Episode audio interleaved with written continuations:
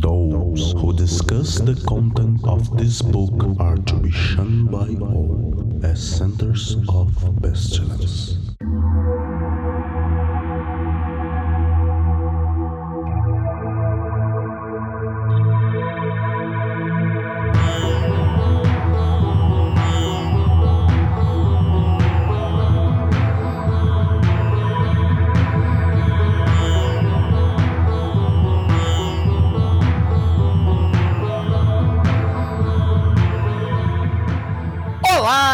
Crianças do abismo! Está começando mais um Foco de Pestilência, o seu podcast sobre magia, iluminismo científico e outras esoterices.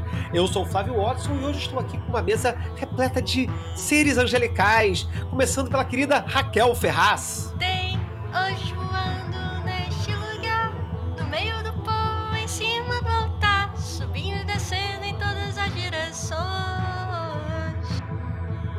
Pegou pesado, cara. Gabriel Simon! O importante mesmo é invocar o anjo, não importa a forma que ele tem. Te dá bom dia quando ele chegar. Breno Zácaro! Tem umas tábuas, né? Então tá bom. e senhor Feliciano!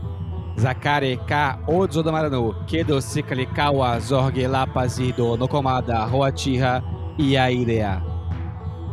Eita! the of justice, exalted above the firmament of law, whose hands the sun is a sword, and the moon of fire, measures your in my O Foco de Pestilência é um projeto do CALEM, Colégio Adlux et Nox, uma moderna escola de ocultismo preocupada com a divulgação do luminismo científico no século XXI.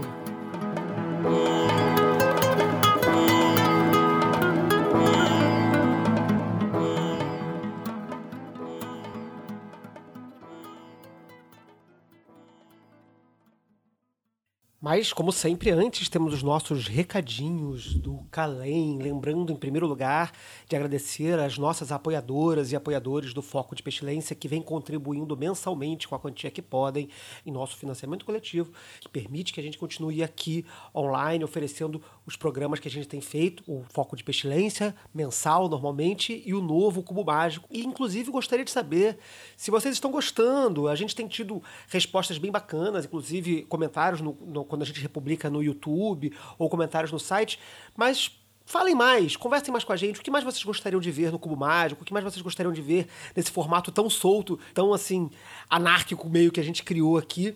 Queremos saber de vocês o que vocês querem, o que vocês esperam e o que vocês querem mais ouvir no nosso Cubo Mágico. Então, mais uma vez, agradecemos a todos os nossos colaboradores e colaboradoras que têm permitido que a gente continue trabalhando e subsidiado aí as nossas atividades. Inclusive, se você ainda não é apoiadora ou apoiador do Foco de Pestilência, vá lá no catarse.me barra foco, underline de, underline pestilência e faça a sua contribuição a partir de cinco reais. Todo valor pra gente é muito importante e, com certeza, a gente vai ficar muito agradecido, independente de, de qualquer colaboração que vocês possam trazer pra gente. E quem já está colaborando, muito obrigado. Quem deixou de colaborar por algum motivo, muito obrigado por ter colaborado pra gente, com a gente quanto pôde. E esperamos que um dia a gente se volte a se encontrar lá no painel de colaboradores do Catarse. Bom, então vamos aos recados. Amanhã, se você está ouvindo esse programa na data de publicação, que é dia 30 de abril, ou, se você, ou hoje, se você está ouvindo no dia seguinte, no dia 1 de maio, mas dia 1 de maio, neste sábado, nós temos um Barbalon é, às 6 da tarde no nosso canal no YouTube. Vamos ter a volta do nosso bar, que ficou aí meio em hiato durante o mês de abril, né? Porque a gente teve a festa da lei. E amanhã a gente vai ter um programa super especial, super bacana, com a Patrícia Cardoso, que é a nossa convidada, para falar sobre os papiros gregos mágicos. Que eu acho que talvez a maioria de vocês já conheça, porque a gente vem falando deles há muitos programas, mas se você não conhece, os papiros gregos mágicos são uma coleção de textos do Egito greco-romano que descreve uma série, uma série de práticas rituais mágico-religiosas. Eles foram muito influentes para a tradição esotérica mais do século XVIII para cá, depois que eles foram redescobertos. Eles têm muitas influências, muitas coisas que a gente faz hoje, mas aí a Patrícia vai falar bastante sobre isso para vocês.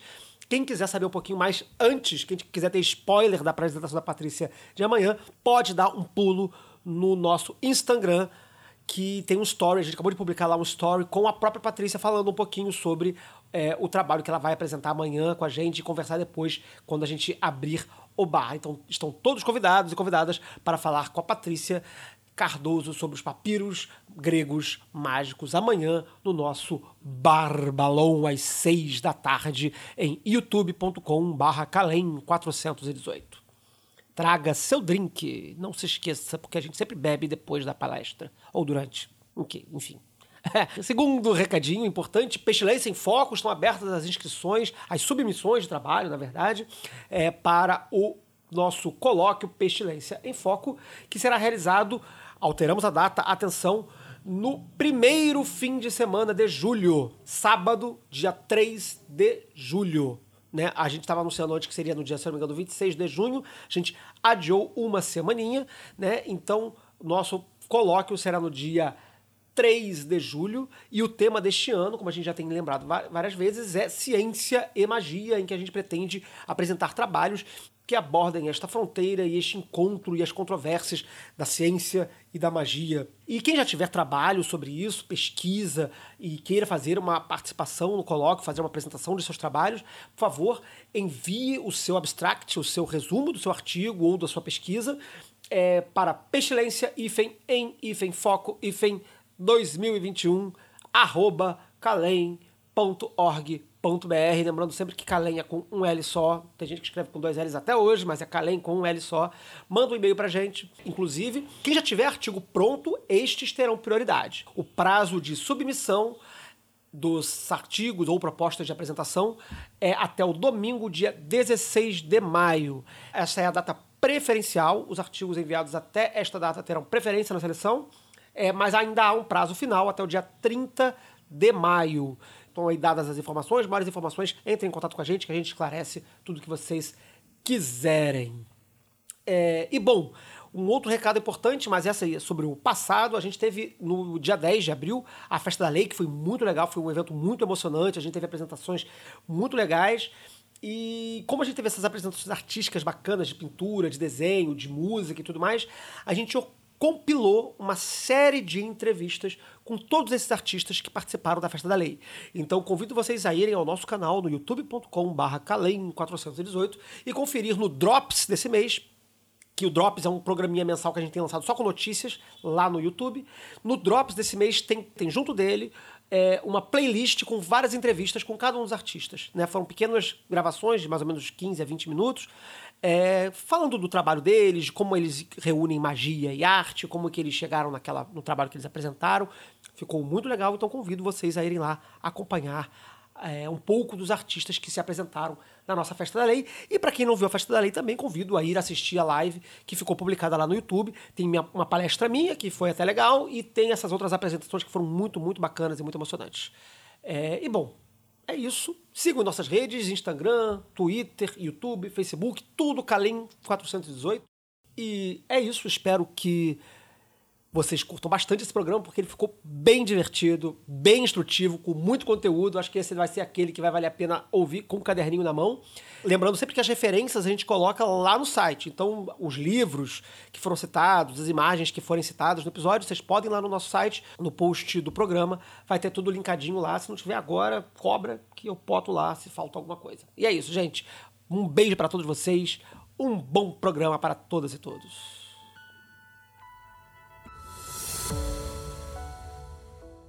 Então, gente, hoje estamos aqui nesta, nesta reunião de, de pessoas de luz para falar daquilo que, que mais está presente para iluminar o universo, para trazer luz à humanidade, que são os anjos, não são os anjos, coisas puras de luz e saber? Ou não?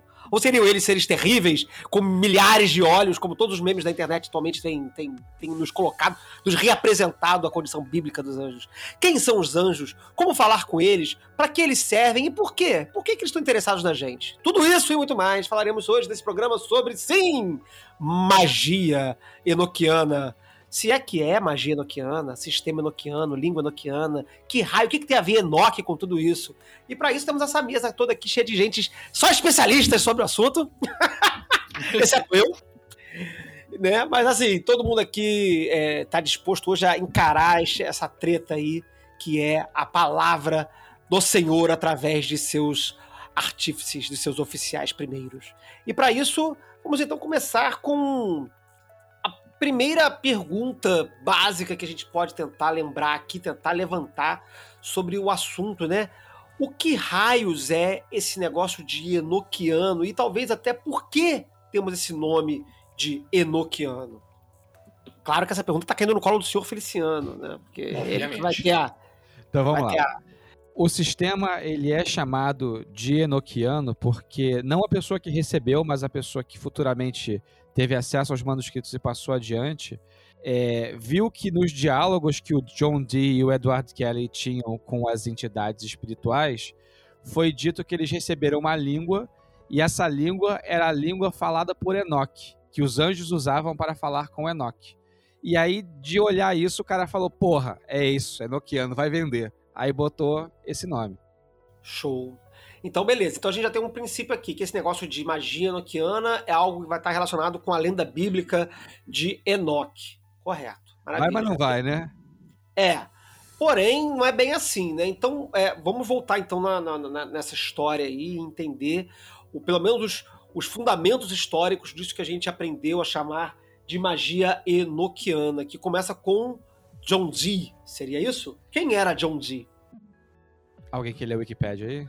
É, Gabriel quer, quer, quer começar, ou, ou o senhor, ou, ou Breno, fazer essa preleção histórica de John Dee? Gabi, eu escolho você.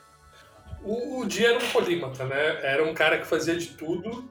Astrólogo, professor, ocultista, alquimista. Astrólogo da corte, né? Que, é- que era uma posição, tipo, socialmente interessante na época, porque ele tinha liberdade para estudar e praticar o que ele queria.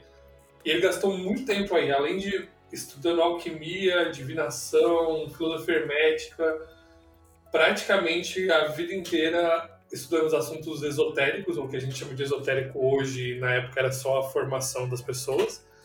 E, além disso, né, parte da, da corte da, da Rainha Elizabeth I. Acho que tá bom aí de definição de quem era o cara. Eu acho que sim. Eu- uma coisa que me chama muita atenção na história do Dee é esse fato da proximidade que ele teve com a Rainha Elizabeth, com a corte real inglesa, né? Eu acho isso muito, muito é, interessante que você vai ter isso aí no, no meio do século XVI, né? Acontecendo de você ter um astrólogo mago da corte, né? Isso parece uma coisa muito, muito exótica, né? Tipo assim, é, é, especialmente se você pensar que a gente está falando de Inglaterra. Se você estivesse falando de um mago real, de um, de um, de um astrólogo real na Prússia, na, na, na, na- em alguma coisa a, a, a, leste da Alemanha, né, mais para a Alemanha Oriental, a gente sabe que esse rolê lá era mais assim, tinha, tinha, tinha mais aderência. Mas na Inglaterra, você está tendo ali os filósofos é, é, racionalistas, e, né, o empirismo começando a aparecer em algum momento ali, tudo apontando para a ciência, para a experiência das- do mundo material, e aí você tem uma corte com cara que diz que faz magia. Assim, como que isso foi possível? Na verdade, infelizmente, não é bem assim. O Uhum. Dee, ele investiu mais. é, ele, ele investiu os últimos 20 anos da vida dele mais focado no que a gente recebe hoje e torna ele famoso, que é a magia noquiana e tudo mais. Mas. E ele morreu lá com uns 80 e tantos anos. Então, dos 60 para trás, ele teve uma vida de um grande intelectual, do, do- do- um pensador da era dele. Então ele transitava pela corte porque ele manjava de é, astronomia, de navegação. É, ele foi chamado, na verdade, é o último grande desencantamento que ele tem com a corte é quando pedem para ele reformar o calendário. E aí ele reforma o calendário e não passam o calendário que ele reformou porque as pessoas falaram assim: não, vai parecer muito com o calendário gregoriano, vão achar que a gente está imitando eles, então a gente não pode aceitar isso. Vou continuar de, de uma outra provocação aqui, assim. Quer dizer, não provocação não, continuando essa história do, de como que ele foi parar na, na corte, né? É, porque eu perguntei isso, né? Porque, inclusive, é, antes da, da Rainha Elizabeth ser rainha, né? Quando a Rainha Maria ainda era. Ainda, a mãe, né, de Elizabeth ainda era rainha, né? O dia ele foi, ele foi preso. Ele foi preso, não, ele foi julgado. Não sei se chegou a ser preso, ele foi julgado por fazer o horóscopo da Rainha Maria. Quer dizer, isso mostra como esse, esse tema era tabu, né, mesmo na sociedade. Né? Quer dizer, ele foi, ele foi julgado, condenado por- pelo crime de fazer o horóscopo da Rainha Maria e da Rainha Elizabeth, né? Na verdade, isso é, é contestado. Isso é contestado? É. Opa, então conta Assim, aí essa contestação. Não se, é porque não, não está claro o que que ocasionou a o- acusação de, a qual ele foi preso. E dizem que foi uma acusação de que ele teria arrancado o olho de um garotinho com magia. Então, ele é meio que, tipo assim, é, colocado para ser investigado, e claro que existe a possibilidade de ter sido, isso ter sido um motivo político qualquer, do tipo assim, ah, esse cara é indesejável, então vamos inventar uma acusação para prendê-lo. Mas ele certamente, diante, antes ainda da posse da Elizabeth I, quando a irmã dela, a Mary, Blood Mary, é, é, era rainha, o Dee já tinha uma proximidade com a Elizabeth. Ele já era, ele já tinha um contato ali, a Elizabeth já era receptiva a- a- aos, aos assuntos Isso. esotéricos do dia. Isso. Show, show, show, show. Bom, Raquelzinha, você queria fazer uma pergunta? Eu queria, na verdade era assim, o que a gente falou, ah, o João Di, ele recebeu isso, né? Mas como é que foi que ele recebeu isso, assim? De- De onde vem a ideia dele de fazer esse negócio com esse desenho específico pra fazer não sei o que, não sei o que lá? Como, como que, esse, como que esse, esse negócio de anjo cai na mão dele? É, Então, aí tem, tem a, a história mítica e a história cética.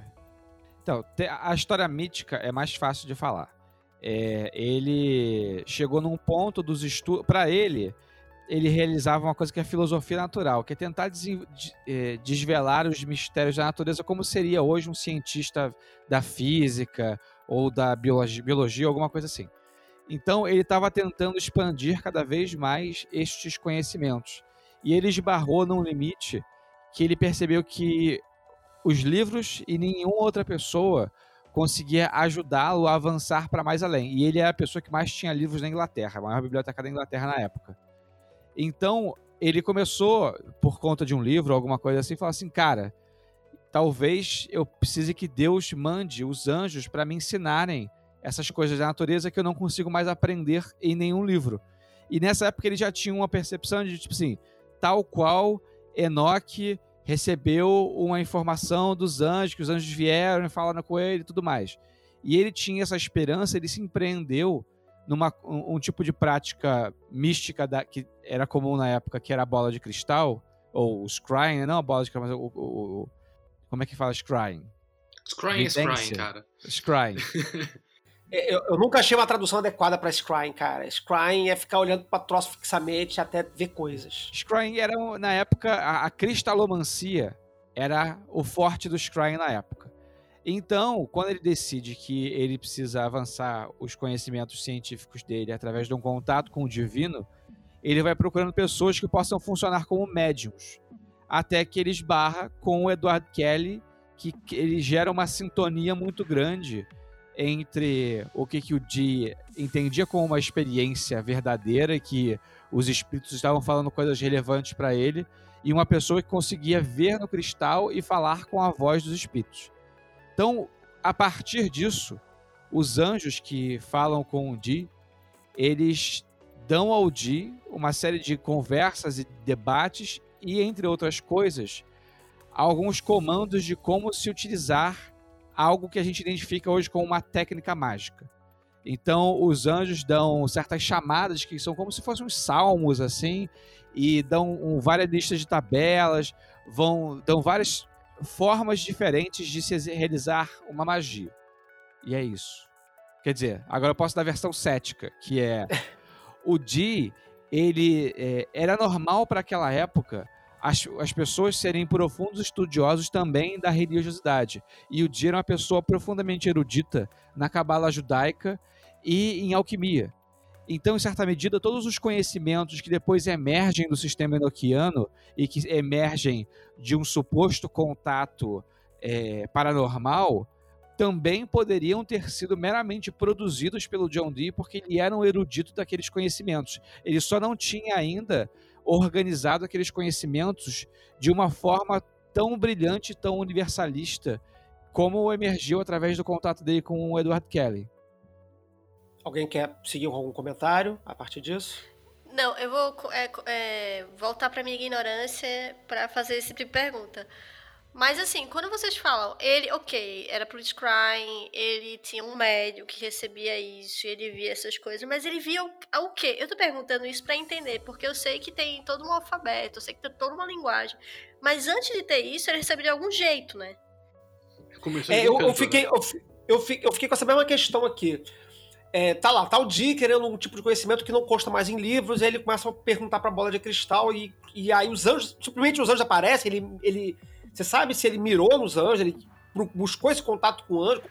Antes de ter um sistema enoquiano, como é que ele conseguiu o contato? Né? Porque a gente parte do princípio que o sistema enoquiano, que essa, que essa tal magia enoquiana que a gente vai discutir daqui, pra, daqui a um pouco, a problemática também dessa ideia de magia enoquiana e sistema enoquiano, é, é, se isso não existia ainda, como é que ele conseguiu esse primeiro contato? Isso tem registro? Ele registrou como foi feito isso? Então, ele comprou ou adquiriu de alguma forma um cristal e que ele tinha uma suspeita que neste cristal existia o espírito do anjo Rafael. E para Esse é, esse é aquele cristal preto que tá no, no, no Museu Britânico? É os objetos do Museu preta? Britânico não, não, não são confirmados que eram do John Dee. Ah, rapaz! Rapaz! É tipo assim, aquelas minúcias acadêmicas do tipo assim, tá lá no museu, mas a verdade é que fulano de tal, no século tal, vendeu e falou é do John Dee. E ninguém teve como autenticar e aí ficou no museu. Cara, tipo, tipo o pedaço da cruz, né? Tipo umas é, paradas assim. por aí. Caralho, que decepção. Mas supostamente seria aquilo que tá lá. É, então, seria um, um- um- um cristal. E aí ele, ele tem alguns re- relatos que ele tentou usar o cristal por si só, mas não teve resultado. É assim, ele teve resultados ruins. Ele não, não foi, não funcionou para ele da, forma que ele achava que deveria funcionar. Então ele começou a buscar por médiums. E a gente sabe que antes do Kelly havia um outro médium, pelo menos, chamado Barnabás Saul, que eles faziam o seguinte: o Barnabas Saul, o médium ficava sentado de frente para o cristal numa mesa. A mesa ficava, o cristal ficava em cima da mesa. E o John Dee ficava ou ao lado do médium ou em uma outra sala rezando, fazendo salmos e leituras repetitivas durante tipo assim, um tempo que variava entre 20 minutos e uma hora, até que o médium relatava estar vendo algo no cristal. Esse é o método que eles usaram na maior parte do tempo que o Edward Kelly e o John Dee fizeram. Mas, sim, para ser muito minucioso, eventualmente eles entram mais ainda nessa história de como é que isso funciona. E o, o Kelly, ele, os anjos mandam o John Dee e o Kelly decorarem as letras. E aí eles não decoram as letras. E falam que vai dar muito trabalho, que é muito complicado, que o método que os anjos estão usando vai demorar muito tempo. E aí o anjo fala assim: então quer saber? Foda-se, agora você consegue ler tudo. E aí, tipo assim, uma magia acontece e o Kelly consegue apenas temporariamente ler como as letras normais o que estão nas letras enoquianas da tabela que ele tá vendo dentro do cristal. Caralho, ele. Tipo assim, rolou um pó de pirlim-pim-pim e o cara começou a, ver, a ler tudo, assim. Isso, assim, e- É, porque assim, tipo, ti- eu, eu tava pensando, eu tô fazendo. tô- eu, tô, eu voltei a fazer alemão, né? E, e aí o meu primeiro passo, muito, muito corretamente reprovado pela nossa querida Juli, Juliana Posilaco, um beijo pra você, Ju, é que eu tô fazendo Duolingo, né? E, eu tava pensando que, porra, podia ter um Duolingo de enoquiano, né, cara? Tipo assim. eu, eu comecei, o- eu comecei o Duolingo de hebraico, cara. E é, porra, não tem a menor possibilidade de você aprender hebraico pelo Duolingo. mas Mas alemão, né? tô tentando- Agora, porra, como é que quando o cara bateu o olho na tabela e viu tudo ali porque o anjo deu a capacidade pra ele? Google Translator do, do, do Astral. É, e aí, tipo assim, tem, tem várias coisas que foram recebidas que são coisas diferentes. Tem as tabelas, tem alguns, tem os sigilos, e tem coisas, por exemplo, as chamadas enoquianas, elas foram ditadas letra por letra, de trás pra frente.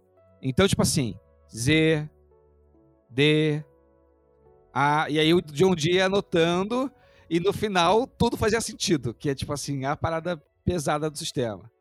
Uhum. O, o, o Edward Kelly, que era o médium, ficava dizendo as letras o dia, Isso. anotando, depois eles pá. Tem, assim, o Edward Kelly via o anjo com uma vara na mão, apontando para as letras em uma tabela que estava como se fosse numa mesa ou no chão, numa areia, no chão, sabe? O anjo ia lá, lá. apontava para a letra. Aí o Kelly falava a letra. Aí o anjo apontava para outra letra. Aí o Kelly ia lá falava outra letra. Caralho, irado. basicamente um teste de visão, você vai fazer óculos, versão astral, né? É visão e a voz. É ditado astral. Mas uma coisa que é muito importante ressaltar sobre esta recepção e a recepção dos conteúdos que ele recebeu, que depois a gente pode falar a respeito, é que a gente não tem nenhum tipo de registro que o John Dee tenha utilizado magicamente qualquer das coisas que ele recebeu de qualquer forma que seja. Ah, então era isso que eu tava querendo chegar. Era isso que eu, que eu falei, que a gente vê esse negócio de sistema enoquiano, né? Que é o problema disso aí. É, é o Di, em si, nunca executou o, o, o, entre aspas, sistema que ele recebeu. E até a própria ideia de sistema enoquiano é uma ideia que, tipo assim, é uma reconstrução contemporânea, correto? Sim, sim. É uma, uma leitura que se faz do material que a gente tem hoje do Di. E através desse material as pessoas fazem alguns exercícios, assim. Ah, é, isso aqui faria sentido sobre a ótica judaico-cabalista que influenciava o dia. Então você faz um ritual que é tantos dias numa sequência com tais etapas. Mas isso não está dado no material que o Di transcreveu nos diários. Isso é uma intuição baseada numa reconstrução histórica.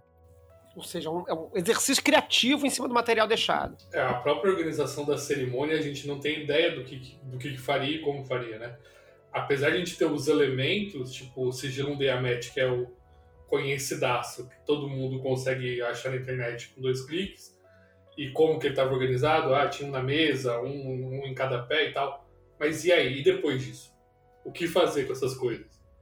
É, é isso que a gente não tem, né? A gente, tinha, a gente tem os elementos materiais, os desenhos, as tábuas, mas não tinha o procedimento, né? Tem coisas como, por exemplo, os anjos falam: ah, você tem que fazer um anel assim, assim, assim, assim, assado, e você tem que usar esse anel porque o anel vai dignificar você perante o espírito. Beleza, mas não tem nenhum registro do John Dee mencionando ou fazendo o anel ou se relacionando com. E muito pouco provável que ele, que era um cara diligente que anotava, não mencionasse em nenhum outro momento o anel. Então fica parecendo que os anjos deram essas instruções mas que eles não estavam dependendo delas para interagir com o Di. O que mais distingue o sistema mágico nucleano é que ele é um artefato. Ele é tipo um troço feito. Tem, tem outros sistemas que tentam descrever o universo, como ele é e tal, fazendo vários tipos de modelos, como se tem uma plétora desses no século XV. É basicamente essa, essa época dos grandes grimórios, né? Uhum. Mas isso não acontece exatamente assim com o Enochiano ele é, ele é feito, ele é produto de uma engenharia humana, ele usa as forças naturais, mas ele organiza e concentra de uma maneira que dificilmente você chegaria a isso de um processo mais habitual de fazer grimórios, né, e fazer sistemas, especialmente vendo da época. E cada aspecto de sua estrutura, ele é muito específico de como que a intenção criativa deliberada por trás. Não sei se fez muito sentido. Não, mas acho que faz sentido sim. Porque, assim, o que, é, que, é, que eu acho que é impressionante, né? Quer dizer, a gente tem um misto de, um, de, um, de, um, de uma história que apresenta uma série de elementos chaves, né? Que, como você disse agora, é, não aparentam ser é, criadas a partir de, de um processo criativo humano normal, né? Mas que, por outro lado, é, dependeram de um processo criativo humano nosso, né, de, uma, de, um, de, um, de uma de um é, uma, de uma intervenção é, de uma intervenção humana, de uma intervenção do Di, no caso, e posteriormente das pessoas que receberam, que, que fizeram uso do sistema, para que o sistema fizesse sentido, porque aparentemente ele, originalmente, esse sistema, ele não parece que faz sentido é, é na prática. Inclusive, o sistema se você olhar com um olhar contemporâneo, como tipo assim, ah, tem essa obra aqui que é do Agripa, é o que o Agripa escreveu, beleza. E aí se você for olhar, ah, isso aqui é o que o John Dee escreveu, você tem uma guinada muito esquisita no tipo de material que ele produz. Ele começa produzindo um material muito próximo do material de Grimórios, de que tinha do Tritêmios e Agripa e outros, que ele se inspirou e que ele lia de fato. E aí, de repente, ele leva a coisa para algo bem menos intuitivo, ou bem, bem não é intuitivo, mas bem menos esperado do curso da onde a magia estava indo. E aí todo mundo fica assim, por quê? Assim, o que, que aconteceu aqui de especial, mas que casa também com outras coisas que estavam acontecendo na vida dele? Mas por que, que houve essa guinada? E aí tem a coisa mais interessante que a gente só conhece o sistema enoquiano hoje por causa da Golden Dawn. E o que a Golden Dawn faz com o sistema enoquiano é muito curioso porque é uma puta de uma inovação. Eles pegam os rudimentos do sistema e falam: vamos encaixar isso com o que a gente sabe de cabala, de Yod Revorré, de Rosacrucianismo e vamos e aí na cabeça deles e de fato aparentemente o que todo indica casa muito bem. E aí a, a Golden Dawn dá cores e, e, e espírito e, e voz pro Enochiano de uma forma que talvez nunca tenha sido imaginada pelo Di nem pelas pessoas que tiveram o mínimo de contato com esse conhecimento ao longo dos séculos. Beleza, vamos segurar um pouquinho a Golden Dawn, pra gente chegar nela depois. Antes da gente, da gente chegar na Golden Dawn, eu queria pensar um pouquinho aqui, porque ainda sobre essa parte da recepção do texto, a recepção da, do sistema, né? A gente tem o de através de um médium, que é o Edward Kelly, contemplando um cristal e através de orações, etc., entrando em contato com seres que se dizem anjos, que entregam alfabetos, é, instrumentos, tábuas, né? Enfim, a, a tábua enoquiana ela já é entregue também nesse sistema. Sim. A gente já tem, eles, elas já estão desenhadas por esse mesmo método. É, eu, eu, eu, suspeito que a gente começou a chamar de tábua Nossa. por um, um, um, talvez um equívoco de bom grado, que é a palavra em inglês é table. Uhum. Só que o que o John Dee se refere é claramente the Great Table, que é a grande tabela. É uhum. tabela gigante que ela, ela compõe o que hoje a gente chama de tábua enoquiana, as quatro tábuas enoquianas. Uhum. Em algum momento, a gente começou, talvez no Brasil, talvez para o gringo não seja um problema, mas a gente começou a chamar de tábua. E eu acho que faz sentido em certa medida, porque na Golden Dawn, você tinha algum objeto que era um banner, uma tábua ou alguma coisa, um quadro, alguma coisa assim, que tinha um pedaço da grande tabela. Sim conforme os graus elementares, né? Quer dizer, a pessoa na Golden Dawn, os primeiros graus ali, só dando aquele, aquele sempre. É, aquela tinta básica de, de, de ordem hermética da Aurora Dourada que acho que às vezes a gente tem que sempre repetir para quem chega novo no podcast, não conhece, ou ouviu só poucas vezes, não lembra, né? Os primeiros graus da Golden Dawn, eles são graus elementares, tá? os quatro primeiros graus. Então, você vai ter o Zelator, o Teóricos, o Práticos e o Filósofos. Vai ser é, é terra, ar, é, água e fogo. E aí você vai ver cada um desses graus durante a cerimônia é, de passagem de grau, você vê um pedaço da tábua enoquiana referente a, ao elemento daquele, daquela, daquela, da, da tábua, né? aquele elemento na tábua. Seria isso? Exatamente. Sendo que a ideia de que esta, esta grande tabela ela poderia ser dividida e que cada divisão dela seria relativa a um elemento é uma coisa da Golden Dawn. O John Dee não se refere a elas como elas são quatro, são quatro pedaços diferentes da grande tabela e que tem quatro propósitos diferentes, mas esses propósitos que têm os seus símbolos não são explicitamente elementais. Hum, a tábua ela não era elemental, ela não tinha essa característica dos quatro elementos. Ela tinha o norte, sul, leste e oeste. Ah, mas tá. ela não. Ah, ela... Isso, isso é uma coisa muito legal. Isso é uma coisa muito legal porque te, bate naquele assunto de torre de vigia, não é isso? Isso. Porque a história, a origem disso aí é que o Kelly tem uma visão um dia e que isso está registrado lá nos diários e tal, que ele vê quatro torres e aí de cada torre tem um carpete coisa bem de, da mente medieval, né? E aí, tipo assim, é, vinha de cada um, de, de, dentro de cada uma dessas torres, vinham quase como se fosse a abertura da Olimpíada. Vem a pessoa com estandarte, aí depois vem mais cinco cavaleiros, aí vem mais sete velhos, e aí mais não sei o quê. E aí ele tem esse tipo de visão, e aí ele relaciona que, tipo assim, cada um desses quadrados, cada um, cada quarto dessa grande tabela estaria relacionado a uma dessas, uma dessas torres desta grande visão. Inclusive porque a partir dessas tabelas você extrai nomes de certos anjos.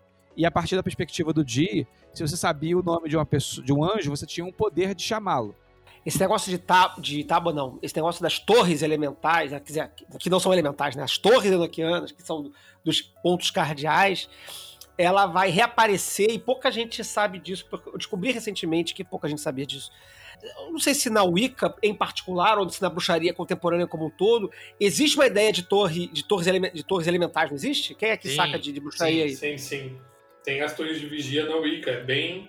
É colocado com esse nome, inclusive. Por, por... É, você sauda as torres de observação.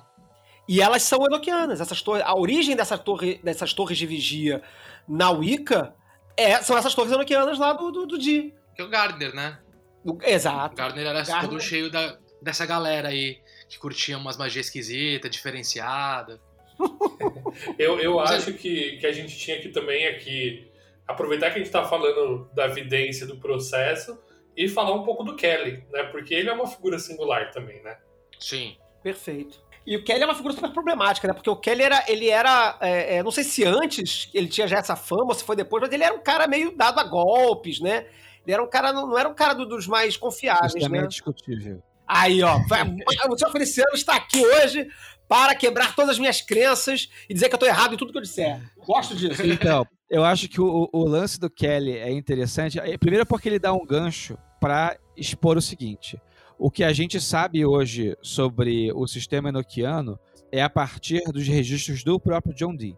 Esses registros estão principalmente na Biblioteca Britânica, lá no- no- na Inglaterra, né?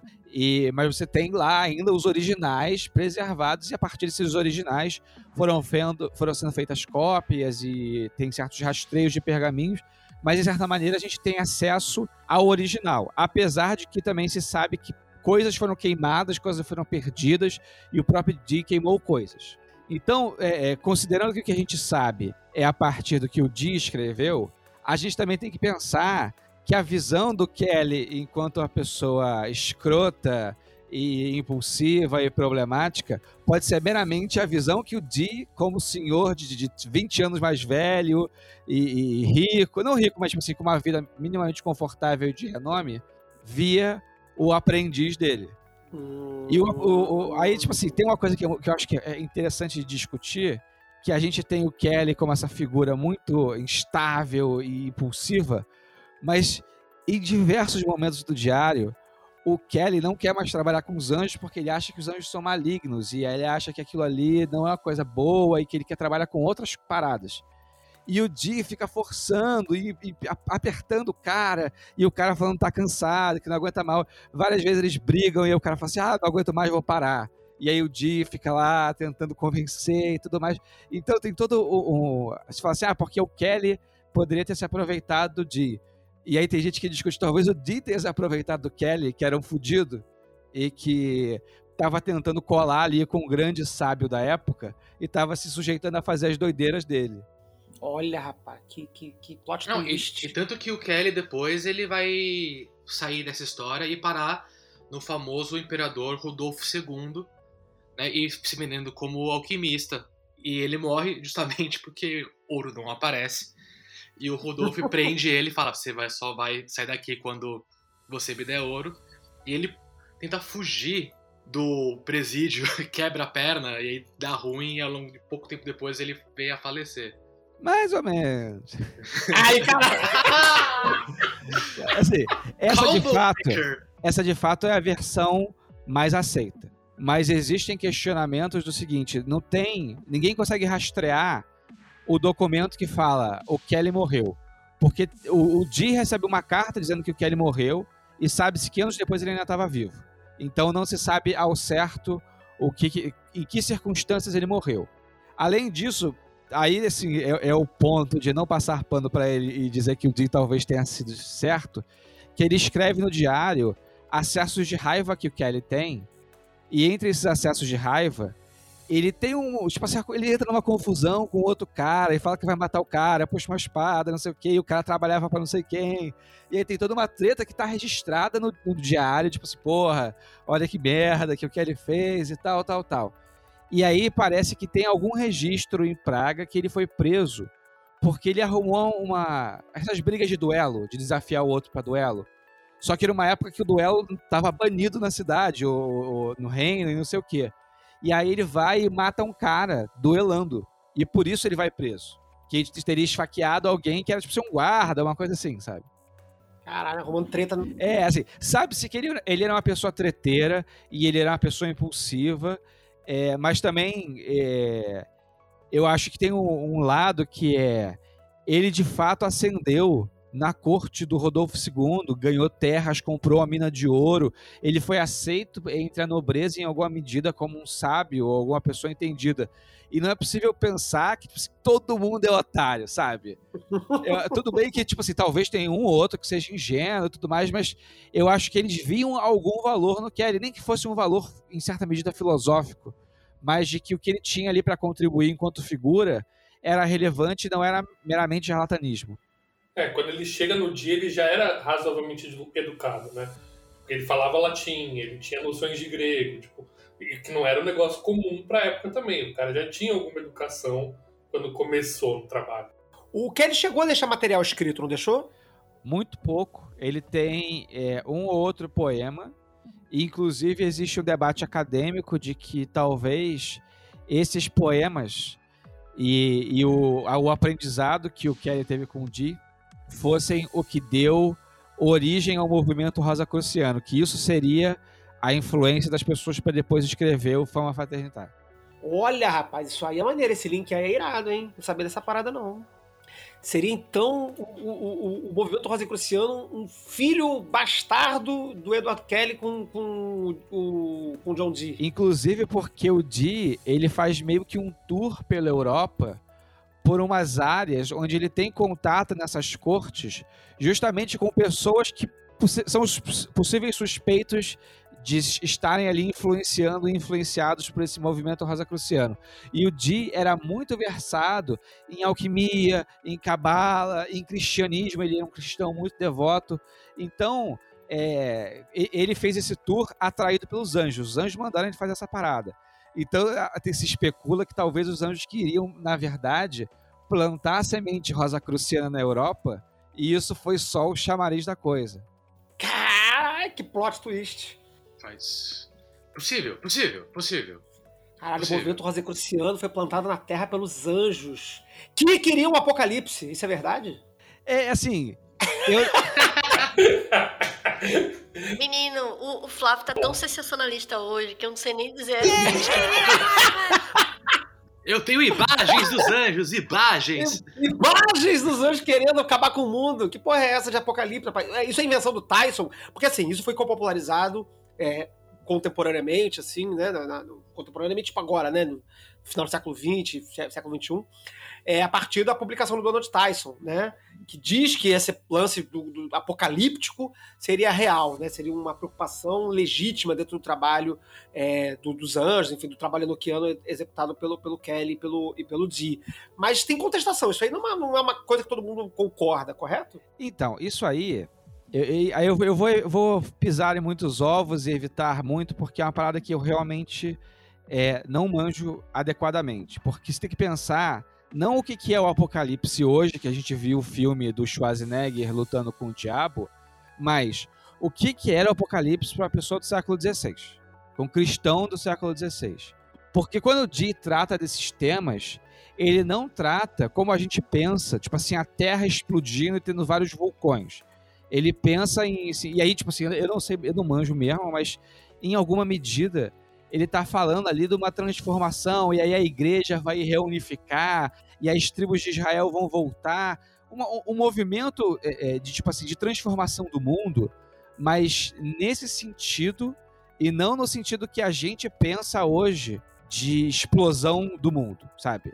E aí eu acho que isso é mencionado pelo Di várias vezes, a questão do, da relação com esse apocalipse, que também era uma coisa da época. Outros autores na, na época estavam trabalhando com apocalipse ou falando sobre apocalipse, não era novidade que ele estava trazendo. E aí o Tyson tenta meter essa, depois ele parece que ele se arrependeu e, e- e falou: ah, mudei de ideia, amadureci, não acho mais isso.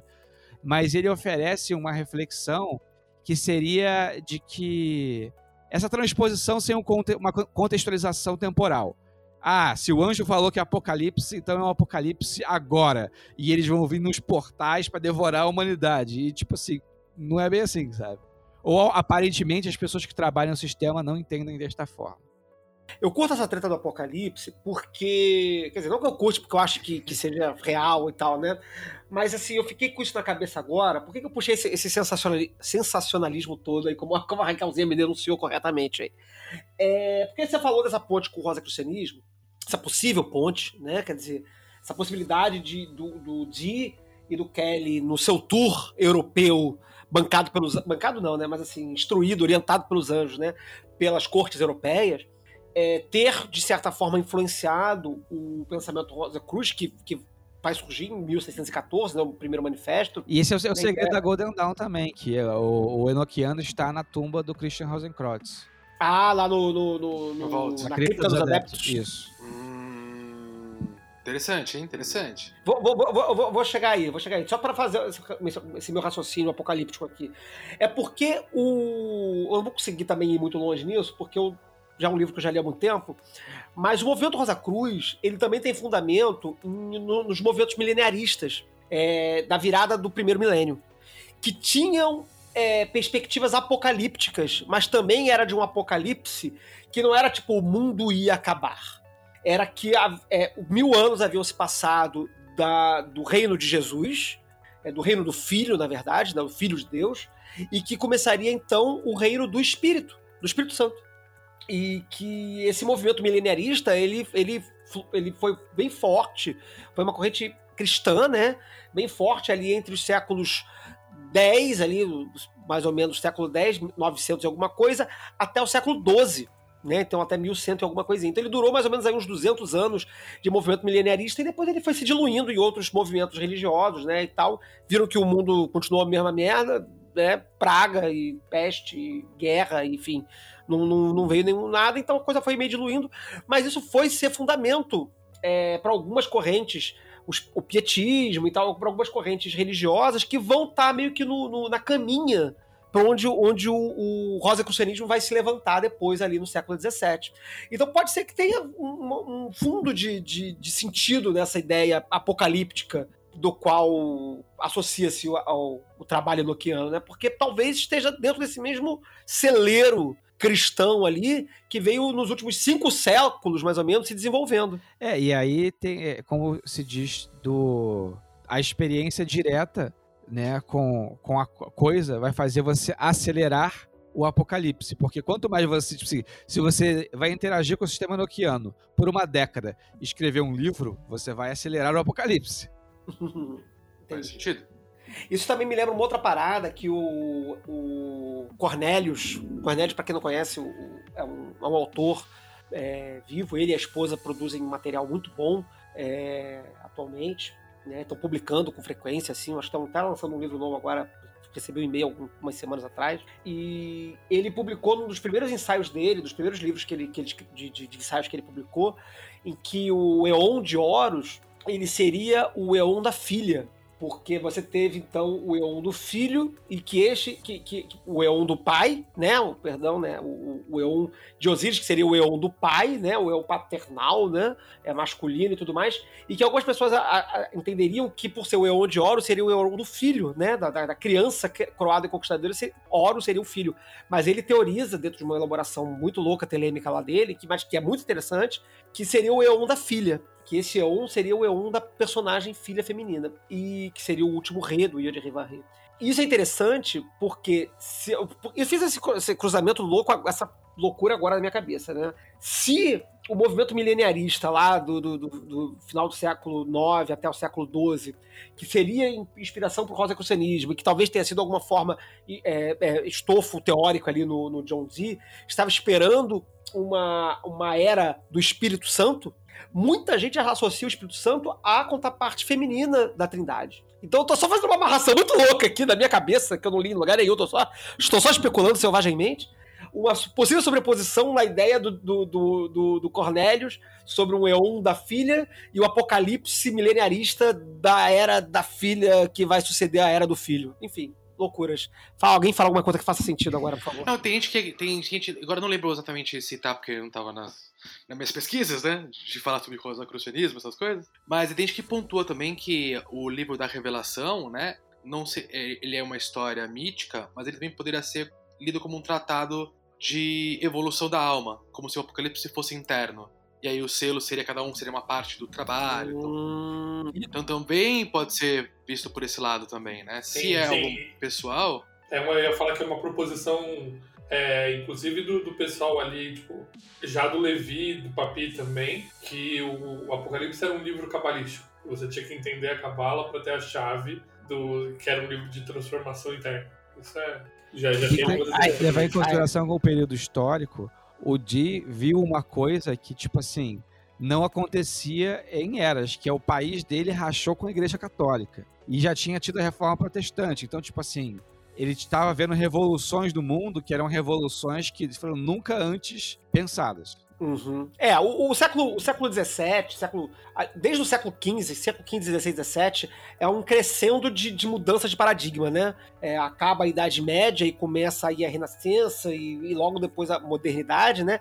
É o mundo todo começa a virar cabeça para baixo. Surge a reforma protestante, surge a, a teoria é, a heliocêntrica, começa a ser tida como uma, uma, uma, verdade, não mais uma coisa de maluco né, e de herege. Você vai ter a Bíblia né, traduzida para o alemão, você vai ter um, uma série de conceitos de revolução científica. O mundo começa a cambalhotar muito loucamente depois de aparente, porque claro que a gente, se a gente for olhar microscopicamente assim, não é tão, tão, tão assim, mas aparentes mil anos de tranquilidade não foram tranquilos nada, mas você tem a tal da Idade Média, são um período que as coisas pelo menos aconteceram mais lentamente. De repente você começa a ter, em poucas décadas, muitas coisas acontecendo. Né? E o Di estava no meio disso, estava no meio dessa revolução louca.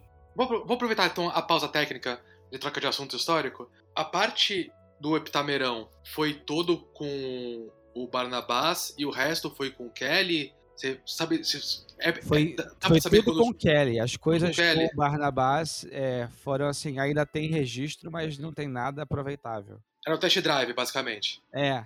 Tá. Mas aí agora então você está puxando, obviamente, o assunto seguinte, que é, é, o que é esse sistema noquiano, né? Porque a gente, a gente entende, porque você já tô falando isso porque você falou de Epitamerão, né? É, e a gente, popularmente, é confrontado com o sistema noquiano quando a gente vai olhar um, um livro, por exemplo, mais manual assim, como se ele fosse uma coisa fechada e consolidada numa, numa, num negócio só. O que a gente já viu rapidamente, alguns momentos atrás, que já não é real pelo simples fato de que não havia sistema na forma registrada, né? O que havia eram materiais e, e chamadas, mas não se sabia como utilizar aquilo, e que é o modo de utilizar foi provavelmente desenvolvido a partir da Golden, da Golden Dawn para frente, com diversos aprimoramentos posteriores. Mas, para além disso, para além do sistema enquanto prática, ele ter sido desenhado agora, no final do século XIX, ele também não é uma coisa sólida, ele tinha partes né? Ele é, eles são pedaços distintos de que, que vão se desenvolvendo um em cima do outro. Como é que acontece isso, Feliciano? Você que é o nosso especialista aqui.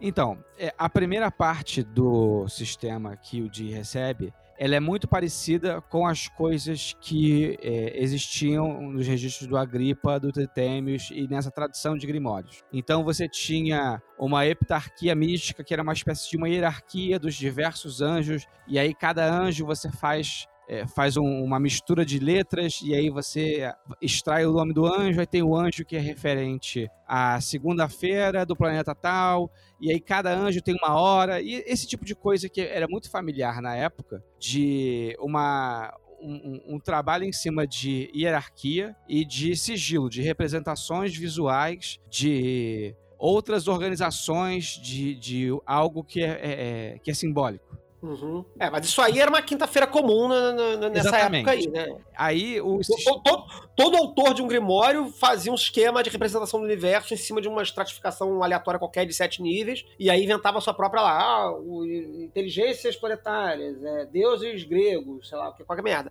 Ia lá botando lá uma... Claro que geralmente vinha de, de algum tipo de, de desenvolvimento anterior, né? Mas isso assim, tipo, era o padrão. Todo mundo fazia a mesma coisa. Exatamente. E aí, você, esse que é o que ele chama de heptarquia mística. E aí, uhum. depois da heptarquia. Aí, esse que é o foda do sistema do John Dee, porque é, não dá para você falar assim, ah, aqui ele tava zoando e aqui ele resolveu fazer sério. Porque aí tem vários pedaços que começam em outros lugares que você fala, porra, então o recorte não funciona. E essa parte é a parte que a gente chama da heptarquia. E aí tem as hierarquias dos anjos, os horários e como é que chama. E aí o, o John Dee recebe o sigilo de Yamet, que é um grande sigilo da onde você extrai o nome daqueles anjos. E é uma das coisas que o, o John Dee era de fato apaixonado, que era como você baseado no Tetemes, na, na, na, criptografia do tritêmio, de como é que você es- esconde uma palavra dentro de um código, aí você cria uma cifra, e o John Dee curtia isso também, e aí eventualmente ele recebe esse sigilo de Yamet, que é aquele sigilão que todo mundo conhece, Se você que está ouvindo esse programa não conhece, é, provavelmente eu coloquei essa imagem na capa do programa. Então, você está vendo ele aí. Se você está olhando no site ou, enfim. Se você não está vendo, vai no site que vai ter lá a imagem. E aí depois ele recebe uma parte chamada Gebofal, que é a palavra divina. E até hoje a gente não sabe o que é, que é uma porrada de tabela, com uma porrada de número, com uma porrada de letra, e ninguém até hoje sabe qual é o sentido daquilo. Aí, e- e- mas ainda assim isso lembra quadrados mágicos e coisas do gênero. Mas aí a coisa vai migrando, de certa forma, e em um dado momento rola um estalo e começa um período, assim, e é importante falar, o John Dee estava constantemente pedindo aos anjos que os anjos ensinassem ele a entender o que ele chamava de o livro da natureza. Que é como se fosse a gente chama entender as leis da física. Então ele queria o segredo para desvendar o livro da natureza. E os anjos ficavam sempre, ah, depois, depois na volta a gente dá, na volta a gente dá. E aí, eventualmente, e se estima que talvez tenha sido por própria negligência do Dee, que o Dee, ele era uma pessoa muito insegura quanto a isso. Ele pedia as respostas, aí o anjo fala, cara, faz de qualquer jeito. Não, mas eu preciso saber a verdadeira resposta. E o anjo, eu sou um anjo, você é humano, eu não posso fazer por você. E aí o Dee não faz, sabe? Tipo, ele às vezes paralisa nesses momentos. Mas o ponto é que depois do Gebofal, entra numa fase que é uma fase meio corrida, onde os anjos resolvem de fato dar ao Dee o que ele estava pedindo, que é um sistema de como compreender o livro da natureza. E aí esse sistema é o que eventualmente a Golden Dawn vai ter contato e vai desenvolver a sua prática em cima, que compõe a chamada grande tabela, que tem uma cruz preta no meio, tem um monte de letrinha, um monte de, de, de, de, cruzinha ali desenhada e tudo mais, e as chamadas enoquianas. Não é explicado para o Dee como se usa isso. Assim, o- o- os anjos, eles falam assim, olha, tem algumas hierarquias que você precisa respeitar, e as hierarquias funcionam desta forma aqui. Você extrai o nome dos espíritos desta forma aqui. Aí o Dee fala assim, ah, beleza. E aí, os, aí é uma coisa que acaba esquecida pela Golden. Os anjos falam assim, olha, estes quadrantes aqui servem para estas coisas. Tipo, esse quadrante é da cura. Esse quadrante é de trabalhar com metal. Esse quadrante aqui é de não sei o quê. Mas os anjos não dão nenhum tipo de explicação de qual é o operacional. Como é que cerimonialmente ele vai trabalhar com aquilo. Eles dão meramente as organizações de como aquilo vai funcionar. Aquele bando de tábua, bonorum, aqueles quadrado mágico doido, dá pra, dá- se quiser pode brincar, mas se quiser ir pro último capítulo, dá pra brincar também. É isso? Isso, então, aí o, o que rola, depois que o Dee recebe tudo, é a parte histórica, que é, tem esse material em que o John Dee escreveu, que data desde 1583 até 1608. Então ele tem diários deste período, que ele anotou. E esses diários são, tipo assim, diário mesmo de que, ah, tal coisa aconteceu, tive esse problema, e aí risca um pedaço do diário, escreve na margem, e é isso. Só que esse material, ele se dividiu em duas partes. Uma parte, que são os diários mesmo, é, eles foram, eles caíram na mão de um colecionador, e aí esse colecionador, ele patrocinava um compilador, e aí esse compilador escreveu, que é o Merrick Castlebone, que ele escreveu é um livro que tem um título gigantesco, que é tipo assim, a verdadeira relação do John Dee com os anjos, e não sei o que, não sei o que lá. E o propósito do Castlebone era desacreditar o Dee. Na verdade, não era desacreditar o Dee, era chamar a atenção para os cristãos de que anjos não existiam, que na verdade aquilo ali era o demônio que estava brincando com uma pessoa ingênua como John Dee. E mesmo um sábio como John Dee pode ser enganado pelos demônios. Essa é a intenção do Castlebone. Ele, o Castlebone escreve uma longa introdução ao livro falando sobre isso. E aí, assim, como é uma coisa que hoje em dia a gente acha estúpida, mas ele pega e publica os diários todos na íntegra para, tipo assim, consubstanciar a, a- a sua posição de que o John Dee estava errado. E, cara, eu, eu, eu acho essa história maravilhosa. Porque é exatamente isso que você acabou de, de, de comentar. O cara escreve um livro pra dizer: isto é errado, é o Satanás falando, se abusando de uma pessoa inocente, etc.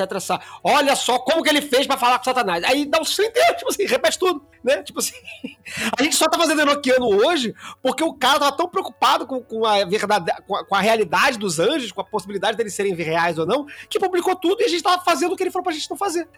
tá maravilhoso isso, maravilhoso. Se, se foram demônios, ponto para, para os demônios, né? Porra, deu certíssimo o plano. Um. É, o Satanás é, é sagaz, é inteligente. Ah, de O cão é muito traiçoeiro. O cão, o- o cão é muito articulado, eu já disse nossa ministra. Mas é exatamente por causa dessa publicação do Merrick Castlebone que vai, tipo assim, aí alguém é, copia de novo, aí alguém republica e não sei o que, não sei o que lá, até que essa publicação, ela chega na mão, possivelmente, do Frederick Hockley, que o Breno vai saber dizer melhor quem é.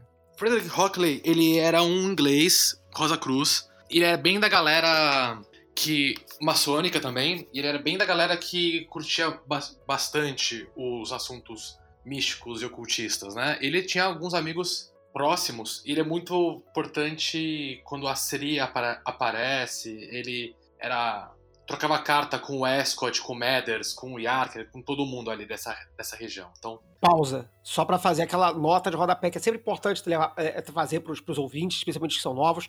A Seria era Societas Rosicruciana em Anglia, que foi uma sociedade Rosa Cruz, é, muito influente e que deu vários filhotes importantes, especialmente a Ordem Hermética da Aurora Dourada. E- Era uma sociedade de maçons, inclusive, era importante falar isso. Ela tá a- ativa até hoje em dia. E a gente sabe que o Hockley, ele, ele teve contato com algum manuscrito ou alguma cópia do Cassalbone ou algum livro desse gênero, e ele teve contato com o Enochiano, que ele é, copiou algumas coisas e estava trabalhando em algumas coisas. E o Hockley era amigo, parça, do Kenneth Mackenzie. Kenneth Mackenzie, que possivelmente, inclusive por conta de influência do Hockley, escreveu os manuscritos cifrados da Golden Dawn, incluiu o Enochiano no meio, e aí, por algum motivo, isso parou na mão do Mathers e do Escott. Ué, Peraí, peraí, peraí, peraí, peraí, peraí. Vamos lá, vamos com calma aí. Os manuscritos cifrados da Golden Dawn, que a gente sabe que são forjados, Sim. né? Spoiler pra quem não ouviu ainda a história sobre Golden Dawn, é manuscrito era, enfim, não era.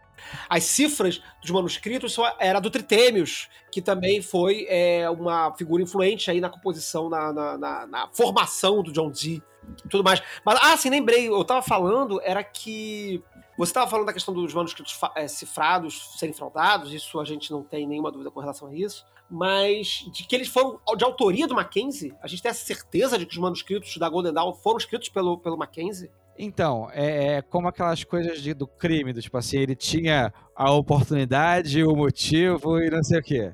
Então, ele é uma pessoa que está posicionada muito unicamente ali entre ter contato com Levi, ter contato com o Hockley, estar dentro é, de uma sociedade rosacruciana e maçônica e que pouco tempo depois que ele morre, surgem os manuscritos. Uhum.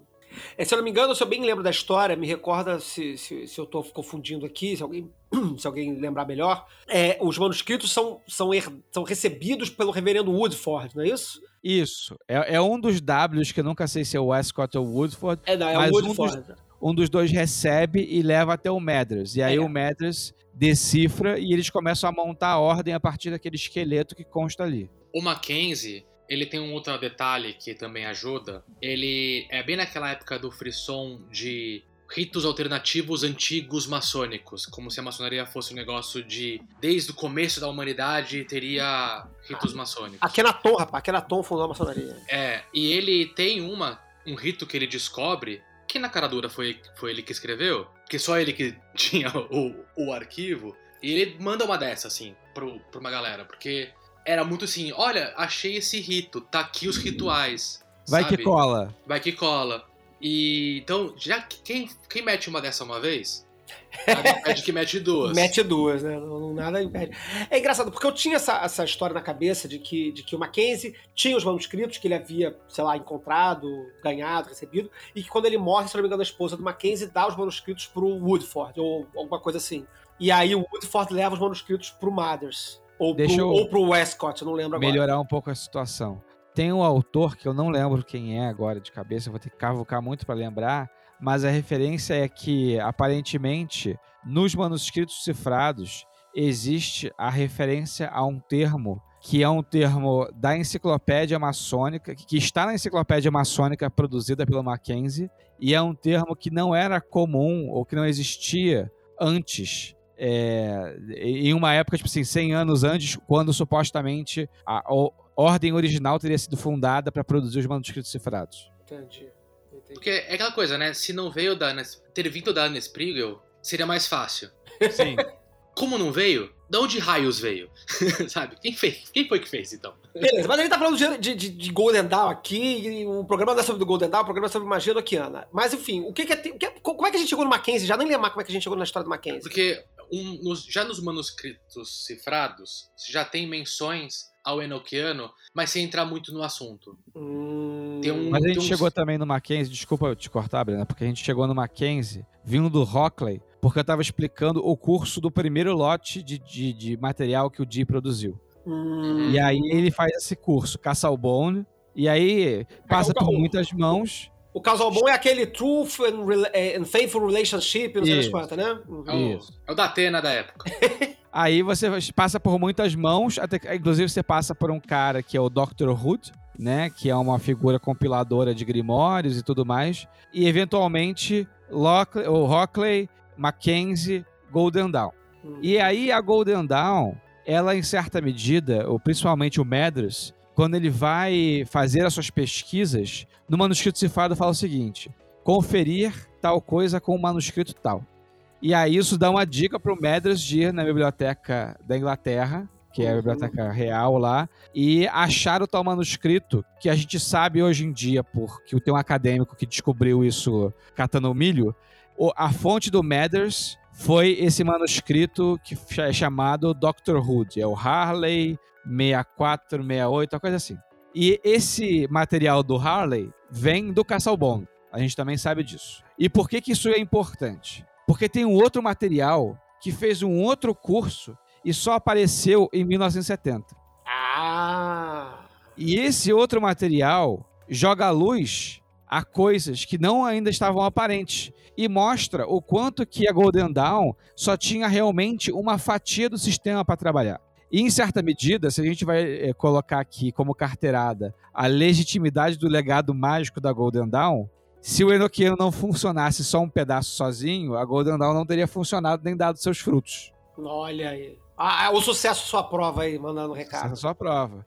Então vamos lá, recapitulando aqui pra gente entender muito bem o negócio. O John Dee escreveu aquele monte de troço lá e tal, tal, tal, não sabia muito bem como usar aquilo ali, morreu, gravou, guardou numa gaveta. Ah, tem essa história daqui, os escritos ficaram guardados numa estante, foram encontrados depois, né? Mas enfim, a gente pode pular esse pedaço. O fato é que o casal bom encontra esse material, fala que aquilo tudo é fraude, e aí pra provar que é, que, que, que é treta mesmo, publica tudo na integralidade pra dizer que não pode fazer, e aí ele diz que não pode fazer tudo, nada daquilo que ele escreveu. Claro que isso vira um grande sucesso, a coisa vai passando de mão em mão, parará, parará, chega na Golden Dawn, através dos, dos escritos do Casal Bom, a coisa vai andando.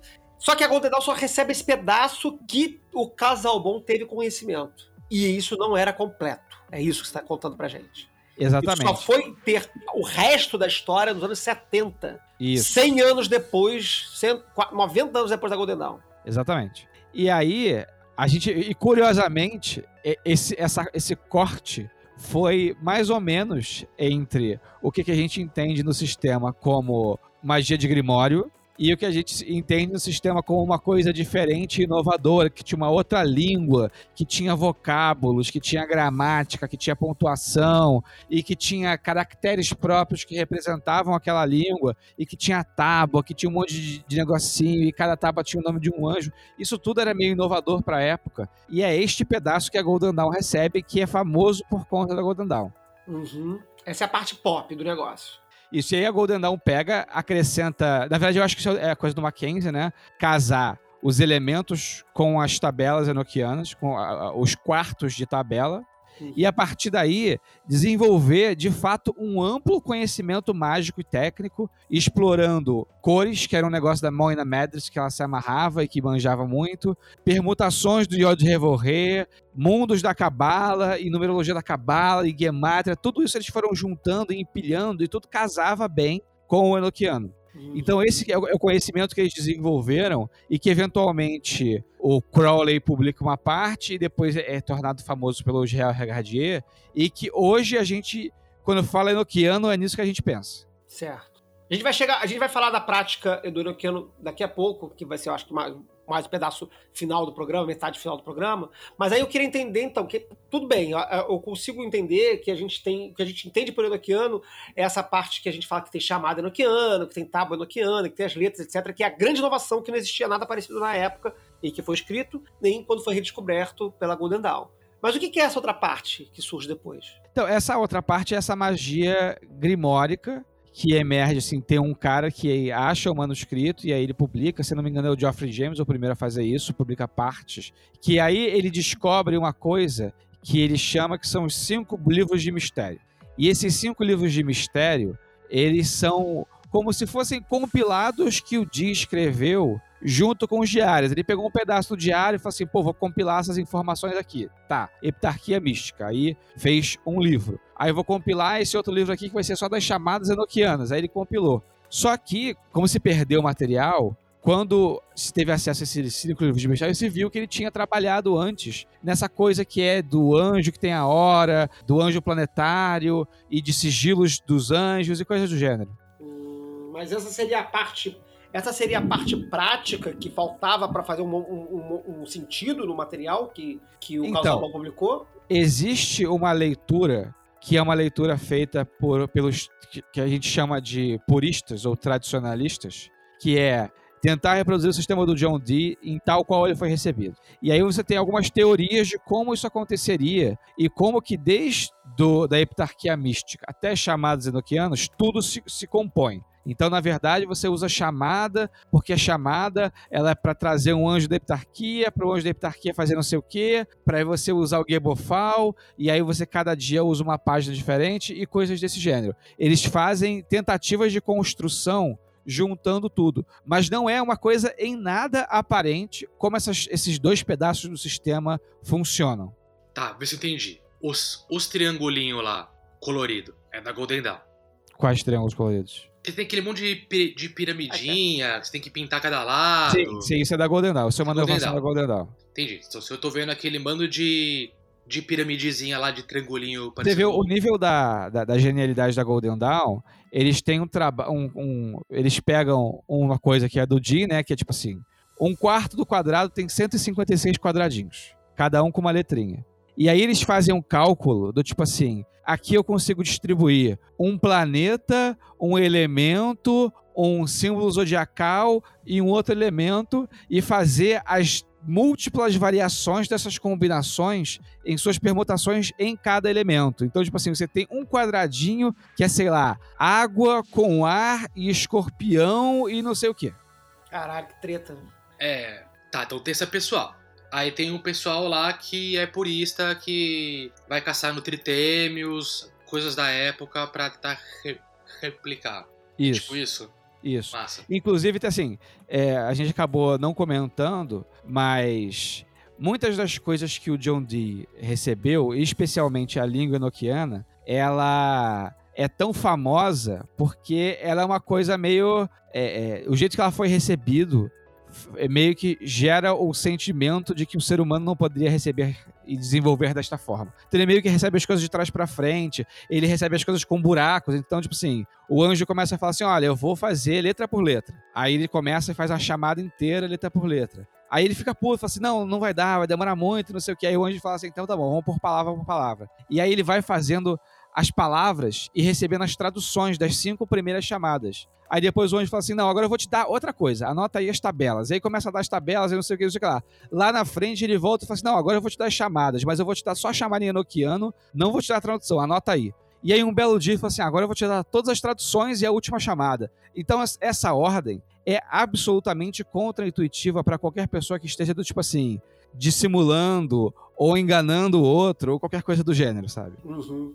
As palavras usadas nessas chamadas, elas são equivalentes às traduções oferecidas e fazem sentido, por exemplo, a palavra que foi usada seis semanas depois da primeira palavra casa com a mesma tradução sendo que são palavras que, que são colocadas em contextos diferentes, recebidas em dias diferentes, que precisaria de uma mente muito incrível para ser capaz de produzir nesta ordem.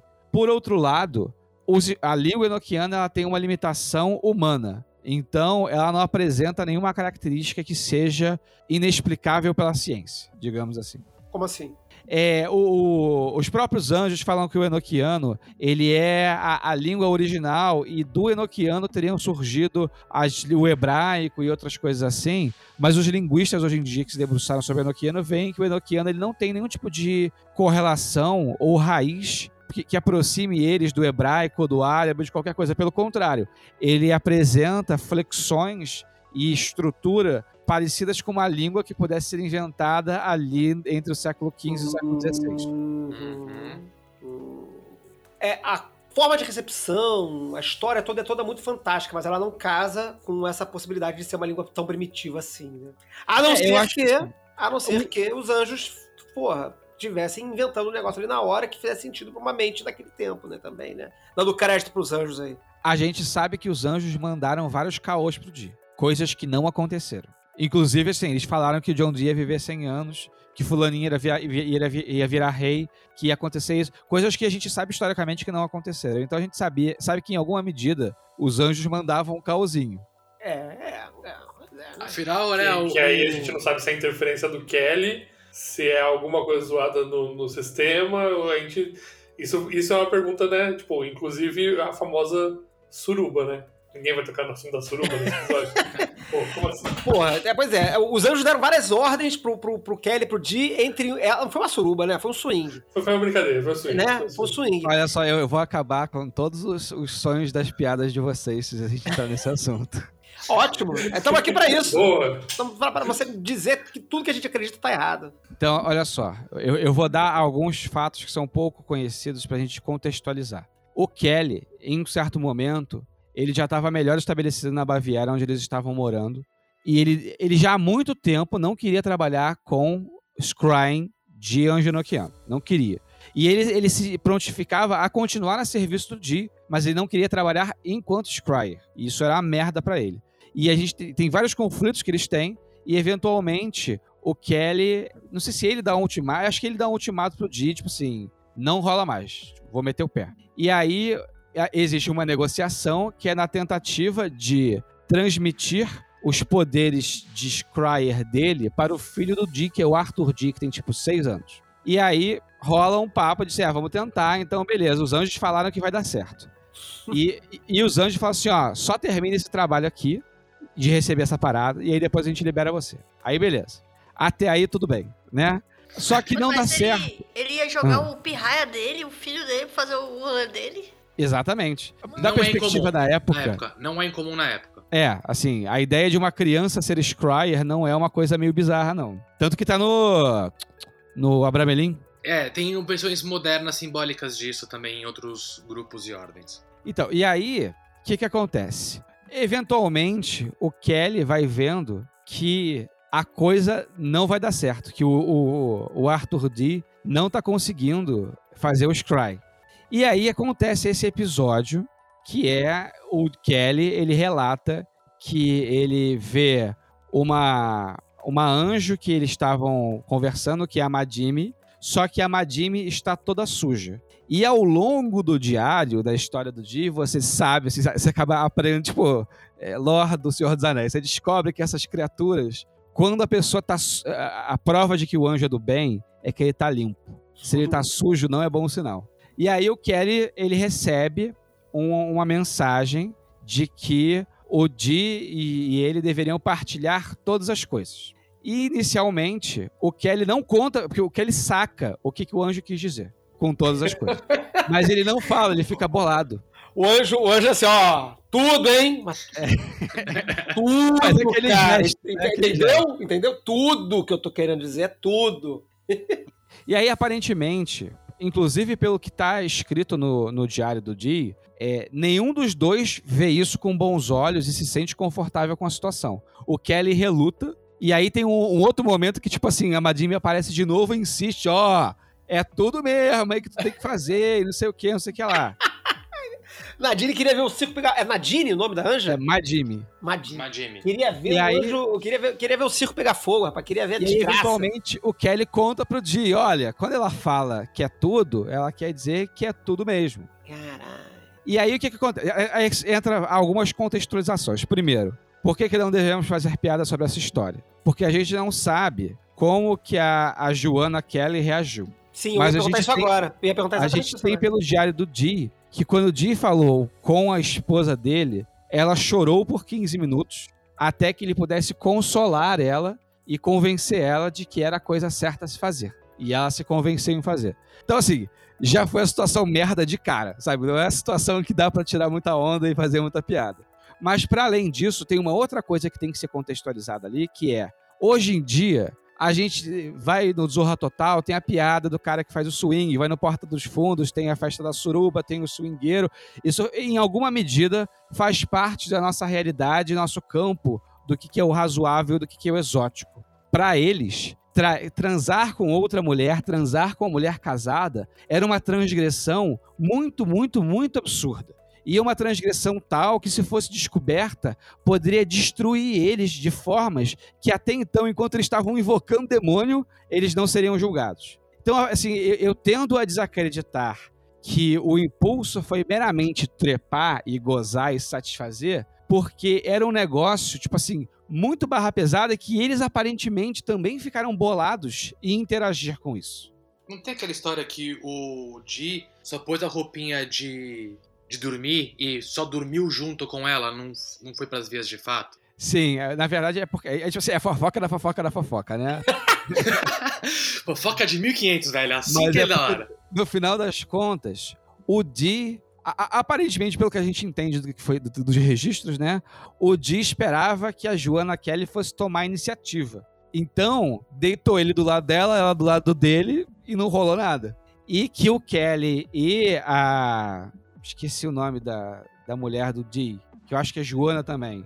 É a Jane Di, eu acho Jane, acho que é Jane. ela de fato transou com o Kelly, porque depois o anjo pergunta: e aí, rolou? Caralho. E aí a gente tem que falar que sim. Eu tô, eu tô rindo dessa parada, mas é engraçado porque eu, você tem compartilhado já há alguns meses umas fotos do, do diário do Dick que você comprou recentemente uma edição nova, né? Aquela edição enorme, linda, maravilhosa. E é muito bom porque esses diálogos são reais, né? Tipo assim, a gente vê o, o- na linguagem da época, no inglês da época, né? Mas assim, tipo, tem uma que você botou recentemente de que eles perguntam se isso não era pecado, e aí o anjo diz, pô, se sou eu que tô dizendo, como é que você vai dizer que é pecado? Não Né? tem uma parada, é, tem- né? Não tem um negócio? Sim, sim. Cara, é muito bom, é muito bom, é muito bom. Tinha, tinha- tinha que pe- pegar esses, esses trechinhos, cara, porque é muito maravilhoso. Os anjos Então, falando. no final das contas, eu até conjecturo que pode ter sido algo, talvez, do subconsciente do Kelly, ou é, de, de- de uma forma de romper aquela relação de um jeito muito brusco, que ele não conseguia se livrar daquilo. Como um relacionamento, você não consegue terminar e aí você tem que trair a pessoa pra terminar, sabe? Tem gente que conta essa história. É, eu tinha, eu tinha essa informação na cabeça, assim, de que, de que talvez essa parte da, da troca de esposas, né, do compartilhamento de esposas, teria sido meio que uma jogada do, do, do Kelly pra, pra azedar de vez a relação deles e ele sair desse negócio que ele não tava mais curtindo, né? E tem uma, uma coisa que também é curiosa da gente mencionar, que é o seguinte: o quanto que é, o anjo mandou eles fazerem uma coisa. E essa coisa foi tão absurda e tão. e, e mobiliza tanto a gente. Que a gente tá falando disso agora, e não de que, tipo assim, que o John Dee foi mandado pelos anjos para falar pro o, o imperador da Boêmia que ele devia se arrepender senão ele ia se fuder. Tipo assim, isso aconteceu, o Diff de fato foi lá, e foi lá sob o risco de ser morto. Mais a história que ele teve, porque teve a troca de casal, isso nos instiga muito mais. Porra. Sinal que talvez o anjo tenha feito certo em mandar eles fazerem isso. Imagina, cara, você tem que. Você recebe um telegrama divino mandando. Você tem que ir até o imperador que pode te matar na hora, porque é na época dos duelos. Mandar o cara se lascar, velho. Mano, mas vê a situação dessa mulher, coitada. A Pois situação. é. Você chega assim em casa, você tá lá fazendo um bolinho, uma manteiguinha vitoriana, não sei o que, tranquila. Mais um dia no bosque. Aí teu marido chega e diz assim: Ó, você vai ter que deitar com meu coleguinha. Que história é essa, irmão? Vê, pra eles era, era, era criminoso. Imagina, não é só você deitar com a mulher de outro, de outra pessoa, é sua mulher deitar com outra pessoa. Além dessa mulher, como é que ela se sente? Porque eu tenho certeza que essa mulher disse, agora é demônio, agora é demônio. Mas não. Mas Tá dando, tá dando motivo pro causa boa É. achar que é coisa do capeta, né? É, Ah, e é- detalhe assim, perdão, eu esqueci de, de comentar, mas é, é porque a gente tem essa versão resumida, mas existem momentos que, tipo assim, o John Dee tenta confirmar, é isso mesmo, eu preciso de uma prova que é isso, porque não tá dando, gente. E tem horas que, tipo assim, as mulheres falam, não, a gente vai lá conversar com o anjo, porque não é possível isso. E aí o Dee recebe uma cifra que supostamente a cifra diz que ele deveria dar continuidade, que tudo é em nome de Deus, uma coisa assim. A Madime, ela vem depois, é um anjo no final do trabalho, né? Isso. E tem alguma relação com a filha da fortuna lá? Ou assuntos não tem nada a ver um com o outro? É, eu não saberia dizer, porque tem uma parte signi- significativa e é um dos problemas de você ir no material original, que uma parte significativa do diário é o de batendo papo com o anjo. E aí são uns papos chato pra caralho, assim, uns papos de, de gnosticismo e de simbologia. E aí é blá blá blá, porque o universo isso, porque Deus aquilo, porque. E aí, no meio desses papos, você tem essas visões, essas aspirações, mas que elas são difíceis de você relacionar efetivamente ao ponto ali que que a gente reconhece enquanto técnica ou enquanto personagens relevantes. Os anjos que surgem, eles são intrigantes, mas desde então, eles não parecem ter sido relevantes para o trabalho mágico. Inclusive, quando a Golden Dawn pega é, esse sistema para usar, a gente não sabe se foi de, de, de sacanagem ou não, mas eles meio que tiram o Di da história. E eles dizem que o Enochiano foi a língua que foi recebida pelo anjo ave. Ponto final. É, isso eu ia falar uma- agora, perguntar isso, né? Quer dizer, antes da gente passar pro, pro último assunto que eu gostaria de entrar, que é a prática, que eu- já vai vai demorar mais uma hora de papo, provavelmente. Mas assim, é, isso é uma outra parte que é interessante, né? Você, o trabalho de contato com os anjos, ele era personalizado no sentido de que havia uma personalidade, havia nome, os anjos tinham nome e personalidades distintas uns dos outros, né? Quer dizer, eles foram entrando em contato com diversos nomes de anjos que inclusive se contradiziam e que falava que o outro estava mentindo e que ou então que era para fazer uma coisa e outro dizia que era para fazer o contrário. Quer dizer, tinha, tinha uma série de, de contrastes e de confusões nas muitas personalidades com as quais eles estavam lidando, correto? É, você me lembrou, inclusive, de um print que eu mandei, assim, de um trecho do diário, né? Que o. Isso, assim, isso que me intriga, por que falar desse. Por que, que o espírito fala desse jeito com o cara? Ele fala assim: olha, é, você tá aqui recebendo o sistema, mas o anjo fulano não pôde vir. E aí eu, eu para não ficar ruim, eu vim aqui cobrir o anjo fulano. Aí pergunta, mas por que o anjo fulano não veio? Ele tá combatendo o Satã e aí ele não pôde vir. Caraca, velho. Que da hora. Maravilhoso. Isso é muito bom porque a gente zoa muito essa história, né? O, o, o Peu já falou isso em algum podcast muito lá no início. Ah, você vai invocar, fazer magia goécia e tudo mais e tal. E, e- e aí, né, a ideia de você ter um- o demônio único, exclusivo lá que vai te atender e não vai atender o outro mágico, o outro mago que tá fazendo operação na mesma hora, né? Essa ideia é absurda, né? A gente não considera mais isso. Mas, tipo, pra eles lá, eles tem um testemunho prático do demônio, do, do, do anjo dizendo que, olha, eu vim aqui substituição porque o outro tava ocupado. Ficou preso no serviço, velho. Que da hora. Ah, ele tá no trânsito, cara. No trânsito. Não, mas isso não tem cara de, de ser, sei lá, extraterrestre, aí que finge que é anjo, pra intervir na Terra, pra criar a, a Rosa Cruz no Cidade Ó. Quanta, Ó, pra criar o, o Apocalipse. Porque, bicho, isso aí é tudo É. Astarcheran. Uma coisa em prol dessa, dessa, dessa teoria é que você percebe no subtexto do diário que os anjos tinham uma preocupação com, tipo assim, hora e tempo e limite das coisas. Eles não parecem ser, tipo assim, nós somos criaturas eternas e vai levar o tempo que for e Deus é eterno. Então, tipo assim, você tem até um mês tal pra resolver isso. Tá certo. São, são bem objetivos, né? São bem diretos, né? Pô, o cara tava lá batendo em Satã. Aí, cara, você- tira o cara do rolê pra falar sobre a, a pira agnóstica que ele tava tendo. Você- Eu ia falar, bro, velho, resolve a sua vida, mano. Sabe? Pensa no ponto desse anjo. Né? Pô, o cara tem que registrar no ponto. Tipo, você tava fazendo o quê? Combatendo o Satã? Não, tava discutindo aqui com com uma Relatório do dia, né? Tipo, você vai vai apresentar lá pro, pra Nossa Senhora lá. E aí, pô, cara, hoje tava batendo papo com aquele mala inglês lá de novo, lá chão. falando da Bíblia, nem gosto de Bíblia, pô. Mas isso, isso, isso é interessante, né? Quer dizer, é, existe um registro nos diários, nos, nos diálogos, de por que, que os anjos estavam se prestando a isso? Então, existe um subtexto que a gente pode intuir, a baseado em algumas coisas que os anjos falam, que é, é- é algo que é em benefício e em malefício do Di. Os anjos, em alguma medida, tocam na questão de que o ser humano, ele tem, tipo assim, vontade. Ele tem... Ele não- eles não usam a palavra, livre-arbítrio, mas é algo neste sentido de agência.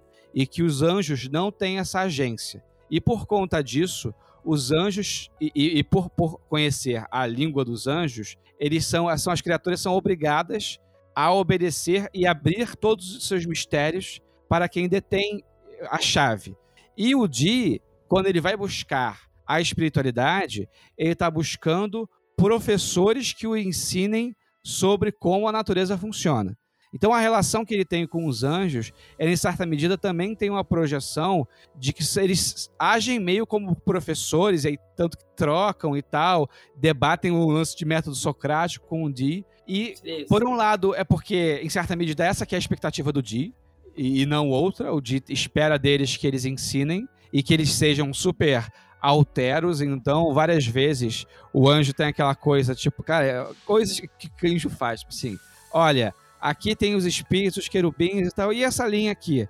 Essa linha aqui é dos demônios. Ah, então eu posso invocar um demônio assim. Não, nunca invoque o demônio, mas essa linha é do demônio. Cara, pra quê? Pra quê? Mas eles, eles bom. têm essa postura de, de, de ensiná-los, e o Di, por outro lado, busca isso, mas também tem esse discurso de subtexto de que o anjo deveria obedecer ao homem, porque o homem tem a vontade e as chaves. Muito bom. Bom, então acho que agora a gente já falou muita história, já estamos aí, porra, quase uma hora e meia falando só de história, treta e fofoca. Mas e hoje em dia? Por que, que esse sistema segue sendo relevante e de uso assim, que se espalhou, inclusive em ordens, por exemplo, satânicas, né? Quer dizer, é, a gente tem um, um contato que é supostamente com as mais elevadas criaturas da criação, né? mas que se espalhou num sistema, em diversos sistemas contemporâneos, a partir da Golden Dawn, naturalmente, né? Quer dizer, a gente já falou aí que o sistema vai acabar na Golden Dawn, que a Golden Dawn dá, dá estofo, dá, dá forma para um sistema que ainda não tinha exatamente um, um- um desenho de operação muito claro, a Golden Dawn gera isso, e a partir daí o sistema se espalha em diversas sociedades e permanece extremamente relevante hoje em dia. É, vamos falar, falar de relevância é complicado, assim, em uma série de níveis, né? Mas eu também tenho, tenho minha, minha proposta aqui de, de teoria. Eu acho que, assim, ah, primeiro, o fator alienígena, né? De ter uma língua para evocação, para o trabalho mágico, ele é muito atraente. Porque ele vai te colocar num lugar, e aí todo mundo que mexeu com o Penoquiano consegue dar esse testemunho, né? Que, tipo, é muito pancada, é muito batata o lugar onde que ele te leva e a velocidade que ele te leva com as chamadas que você já vai você vai dar uma pira forte em outro campo. Talvez seja isso pelo campo da linguagem e pelo campo da estranheza que isso causa. Mas o quanto se propagou é, é fantástico mesmo. Eu, eu acho que é um tem, tem vários elementos aí que ajudam a explicar, mas eu, eu apostaria nisso. No, no cara- no caráter alienígena da coisa, que, é, que tem, tem um- tem uma sedução aí, no, no- no- no- no ser Isso. completamente diferente. É, eu consigo dialogar com isso. Eu tenho, eu tenho, eu tenho minha proposta de, de resposta, mas eu vou deixar vocês falarem antes. O Breno, você, que- você começou a falar alguma coisa também aí? Eu acho que. Porque o Crowley tem todo o trabalho do Vision the Voice. Porque Hum, o Parsons falava muito de coisas. Os trabalhos dele com Babylon também envolve Enochiano. Eu acho que essas figuras, né? Elas sempre estão ali a partir do Crowley, né? Falando de algo de Enochiano. uhum. E as pessoas que vêm logo na sequência, mirando aqui no, no Lavey, por exemplo, querem herdar isso, sabe? Sou cara fodão porque eu faço. No, no bom sentido da, da palavra, mas tipo, meio quase que uma faixa preta da coisa, né? De. Olha, eu também sei mexer nisso. Porque, tipo, o que é engraçado, porque essa mesma galera não falava. Nesse momento não tava falando de Clifa, por exemplo. O bão do bão era Enochiano, por exemplo. É, assim, eu vou falar que se faz relevante porque concordo 100% com o Gabs. Também concordo, eu ia falar o que o Breno falou também, a relevância do 418 para Telemann. É, assim, em certa medida, meramente o fato de que você fala assim, ah, o Crowley é um cara foda. E se o Crowley fala, esse bagulho aqui é muito brabo, então o negócio é brabo mesmo. Mas, especialmente, e a despeito de todas essas outras coisas, porque é um sistema que inegavelmente funciona. Em alguma medida, ele dá algum resultado. É difícil a pessoa se engajar numa prática sincera e falar assim: ah, eu fiz não deu nada. A pessoa pode não ser interessante para ela, pode não dar os resultados que interessam a ela, pode inclusive parecer maligna a ela, mas é bem difícil você falar: não deu nada, não. Raquel, eu queria fazer uma pergunta pra Raquel. Raquel, você nunca fez. Teve alguma experiência com o Nokiano, Raquel? Não, não, nunca tive experiência com o Nokiano. É, minto, é, eu fui para aquela palestra uma vez sobre Nokiano da, uhum. do, do, do Sam? Não, do, do Sam não. De uma Qual? galera de uma galera próxima da gente. Depois aí. Uhum. Enfim. É, eu acho que do Luiz. Luiz. Luiz Vieira. É. Ah, sim, teve uma palestra do Luiz Vieira. Isso. Aí no final ele fazia um, um, um rolê de meio. Não lembro se é meditação, enfim, não sei. Só que ele fazia uma chamada no final, power, assim. Uhum. E achei forte, assim. Mas assim, nunca fiz nenhum trabalho. Visto então, Fora as minhas meditações. Ah, Pronto, e esse tipo de coisa. Eu nunca, eu nunca fiz de forma. Como fala? Prática. Consciente. Assim, tipo, uhum. Consciente, eu ativa. fazer tudo mais. É, justo, ativa. Eu, eu, já fui tocada. Já teve você, suas meditações. Já teve. Eu fui uma vez para um, um trabalho com o Vini. E o Vini fez lá umas chamadas que eu não ouvi direito, mas eu vi que ele tava no cantinho fazendo. E aí mas assim, tive esses contatos, mas nenhum de uma forma ativa. Acho que é melhor, o melhor jeito de falar isso é de uma forma ativa. Não, mas, é, mas você falou uma coisa aí que, que é onde eu queria chegar. Você falou um negócio que é por isso que eu te chamei aqui, sabendo que você nunca tinha feito isso de forma ativa. Quer dizer, pelo menos suspeitando, né? A gente nunca falou disso, mas eu, eu tinha essa, essa, essa, certa noção de que você não tinha feito isso ainda. E, mas você falou uma coisa que me é familiar. Você ouviu e sentiu que foi forte. Como é que foi essa experiência de ouvir uma chamada noquiana pela primeira vez? Vamos lá, vamos para o que é meu repertório. Um, não sentir medo, que seria uma coisa comum, assim, diante do, do que a gente está ouvindo de relato aqui. Eu, te, eu, sou uma pessoa medrosa, assim, é, às vezes eu fico com medo de certas práticas, mas nesse caso eu não senti medo. Não sei se vocês conseguem entender o que eu vou falar, mas é uma sensação meio boca do estômago. Uhum. Uhum. É, uma, é aquela sensação de. Uh, e que você fica. Não é ansioso, mas é que você fica meio Sabe? Foi, foi essa a minha sensação. Eu vou te falar uma coisa, vê se você se você relaciona com isso que você disse, que é a minha sensação. Eu sou uma pessoa com baixíssima. É, é, quer dizer, recentemente até tem melhorado um pouco nisso, mas normalmente eu não sou uma pessoa muito sensível, tá? Do tipo que entra no lugar e fala, uh, que lugar pesado, sabe? Ô, oh, pessoa com energia. Não, não, sou esse tipo de, de esotérico que tem um, um medidor de, de, de sensibilidade do, de ambientes e tal. Tem Detect Magic que ativo o tempo todo ali, como a galera parece que tem, né? Eu não tenho esse tipo de sensibilidade de, de sentir, de ver as coisas, né? Tem gente que vê muito, né? Eu não tenho esse tipo de coisa, de ver sombra e tal. Mas é, meus primeiros contatos com o Enochiano foram muito impactantes muito impactantes. E essa, essa expressão que você usou de boca do estômago, é, eu consegui entender, assim, é, embora talvez eu não, não, elaborasse com essas palavras, é, eu, eu, eu reconheço o que você quer dizer. Né? É, uma, é uma coisa orgânica, né? uma coisa que te pega por dentro, pelo menos eu senti isso. Teve uma palestra, que foi essa que eu achei que você tinha ido, na verdade foi um workshop de Nokiano, que o do Sam deu aqui no Rio de Janeiro, acho que em 2018, e eu, durante um pedaço da apresentação, eu fiz a tradução simultânea. A gente revezou, acho que eu e não lembro mais quem, traduzindo o, o, o falando que ele é sérvio, né? Para quem não conhece o Duchan Trajkovic, ele é sérvio. Quando vem aqui, ele fala em inglês e a gente faz, às vezes, um esquema de tradução simultânea com ele. E no dado momento da palestra, ele pediu para eu ler uma chamada noquiana que eu não tinha lido ainda. E, cara, quando eu li aquele troço, eu fiquei completamente zoado na hora. Eu falei isso, inclusive, acho que isso deve estar registrado em vídeo, porque eu acho que isso foi gravado. Eu fiquei completamente zoado na hora. E recentemente, para fazer um paralelo, que é concluindo essa minha experiência de, de, de, de contato com chamadas enoquianas, eu recentemente tenho tido um tipo de reação que é totalmente nova para mim. E por isso que eu falei que, mais recentemente, eu tenho tido um pouco de sensibilidade mais aflorada, coisa que eu tinha, nunca tinha tido antes, com ponto de macumba. Quando ah, eu ah, ouço ah, ponto de macumba, uma batucada. É muito próximo, né? É na boca. É, É eu um troço, isso. e é muito engraçado pra mim, porque é um tipo de, de matriz cerimonial com a qual eu não- nunca tive nenhum tipo de relacionamento, é, é, nem trabalho, nem interesse. Nunca fui num terreiro, nunca fui numa, numa cerimônia de, de, de umbanda, nem de candomblé. Tem, ah, tem, tem- até tenho curiosidade e tudo mais. Leio, conheço um monte de gente que trabalha com isso e tudo mais e tal, mas nunca participei. É, é, tipo, tipo essa história do, do, do Enochiano, né? Tipo assim, só passivamente, né? E, e ponto de macumbas, é, batuques específicos e tal, são razoavelmente comuns até na nossa música, né? Popular. De uns tempos pra cá, de mais ou menos um ano pra cá, quando eu ouço essa, esse- essa frequência específica, acho que isso recentemente aconteceu assistindo um documentário com a minha esposa, com a Lisa, sobre, sobre é, espiritualidade africana e tal, um, um, um, um documentário que o cara fez é, acompanhando alguns, algumas cerimônias na África mesmo.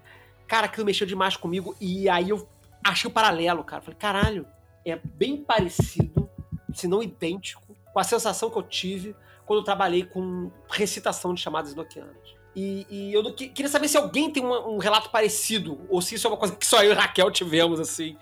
Amigo, tem um rolê lá que é, que é questão de tambor. Tambor quando toca, ele tem uma frequência X, que ele vai tocar em X lugar. Do mesmo jeito quando a gente vibra no nosso corpo e os agudos dão X efeito e os graves dão X efeito, que você vai conseguir vibrar X coisa que tá naquela mesma frequência. Eu, assim, eu achei muito engraçado você tocar no assunto é, ponto de macumba, porque todas as vezes que fui a terreiros, assim, em, em especial terreiros de candomblé, não sei porquê, eu acho que é porque em terreiro de, de, de Umbanda você vê menos a galera com os tambores, enfim, e, e em festa de candomblé você vê mais. É, era justamente essa, essa, essa, essa mesma sensação que eu tive, que é essa coisa da, da boca do estômago tremendo. Uhum. Que, que para mim é muito parecido com leve ansiedade, que eu sinto às Uhum, vezes. uhum, uhum. Só pra, tipo, é, dar, sei lá, dar algum contorno ao que eu tô falando sobre boca do estômago. Sabe? Essa coisa meio da coisa tremer. Que, e pra mim acontece super com ponto de macumba, assim. Mexe num negócio que você é, é orgânico, você pontua. Eu ia trazer um- uma descrição que pra mim não, não, não, ressoa muito, mas talvez ressoe pra vocês, que é do Dushan sobre o Enochiano, que ele fala que a chamada Enochiana ela te coloca num estado que é como se eu falasse pra você que eu vou te ligar às três da tarde e aí às 2h59 você fica do lado do telefone esperando o telefone tocar e aí dá três horas. É essa a descrição que ele dá. Excelente, excelente. Caraca. É, eu gostei muito da comparação de vocês, da, da Raquel e do Flávio, porque assim, é uma, é uma que eu me faço sempre também. Eu não tenho muito contato também com, com as religiões de matriz africana, mas eu curto muito a parada do voodoo gnóstico, do Bertiot. E de vez em quando eu faço algumas coisas com isso. E a, a minha sensação s- nas duas práticas são parecidas, porque parece muito que o outro lado tá disposto a te ouvir, sabe? Não é só como, tipo, tem algumas práticas que a gente faz, tipo, né? A gente faz, não vou colocar no geral, mas, tipo, tem algumas práticas que quem trabalha com magia faz, tipo, a goetia ou a invocação dos anjos clássicos, né? Que é, tipo, é um processo exaustivo, que você fica chamando, chamando, chamando, chamando, chamando, até alguma coisa acontecer. E parece que no Enochiano, tanto quanto no voodoo gnóstico, tipo, o espírito tá com um copo na porta, ele tá só esperando, tá ligado? Cara, muito boa essa sua, essa sua comparação, porque é exatamente isso, né? A magia cerimonial tradicional, que é essa que vem dos grimórios, que busca a, a intercessão divina para contato com os espíritos, né? Você, em geral, de- se, se- se exalta através de oração para dizer que você é representante do absoluto, divino, fodão, e por isso os espíritos inferiores têm que te obedecer.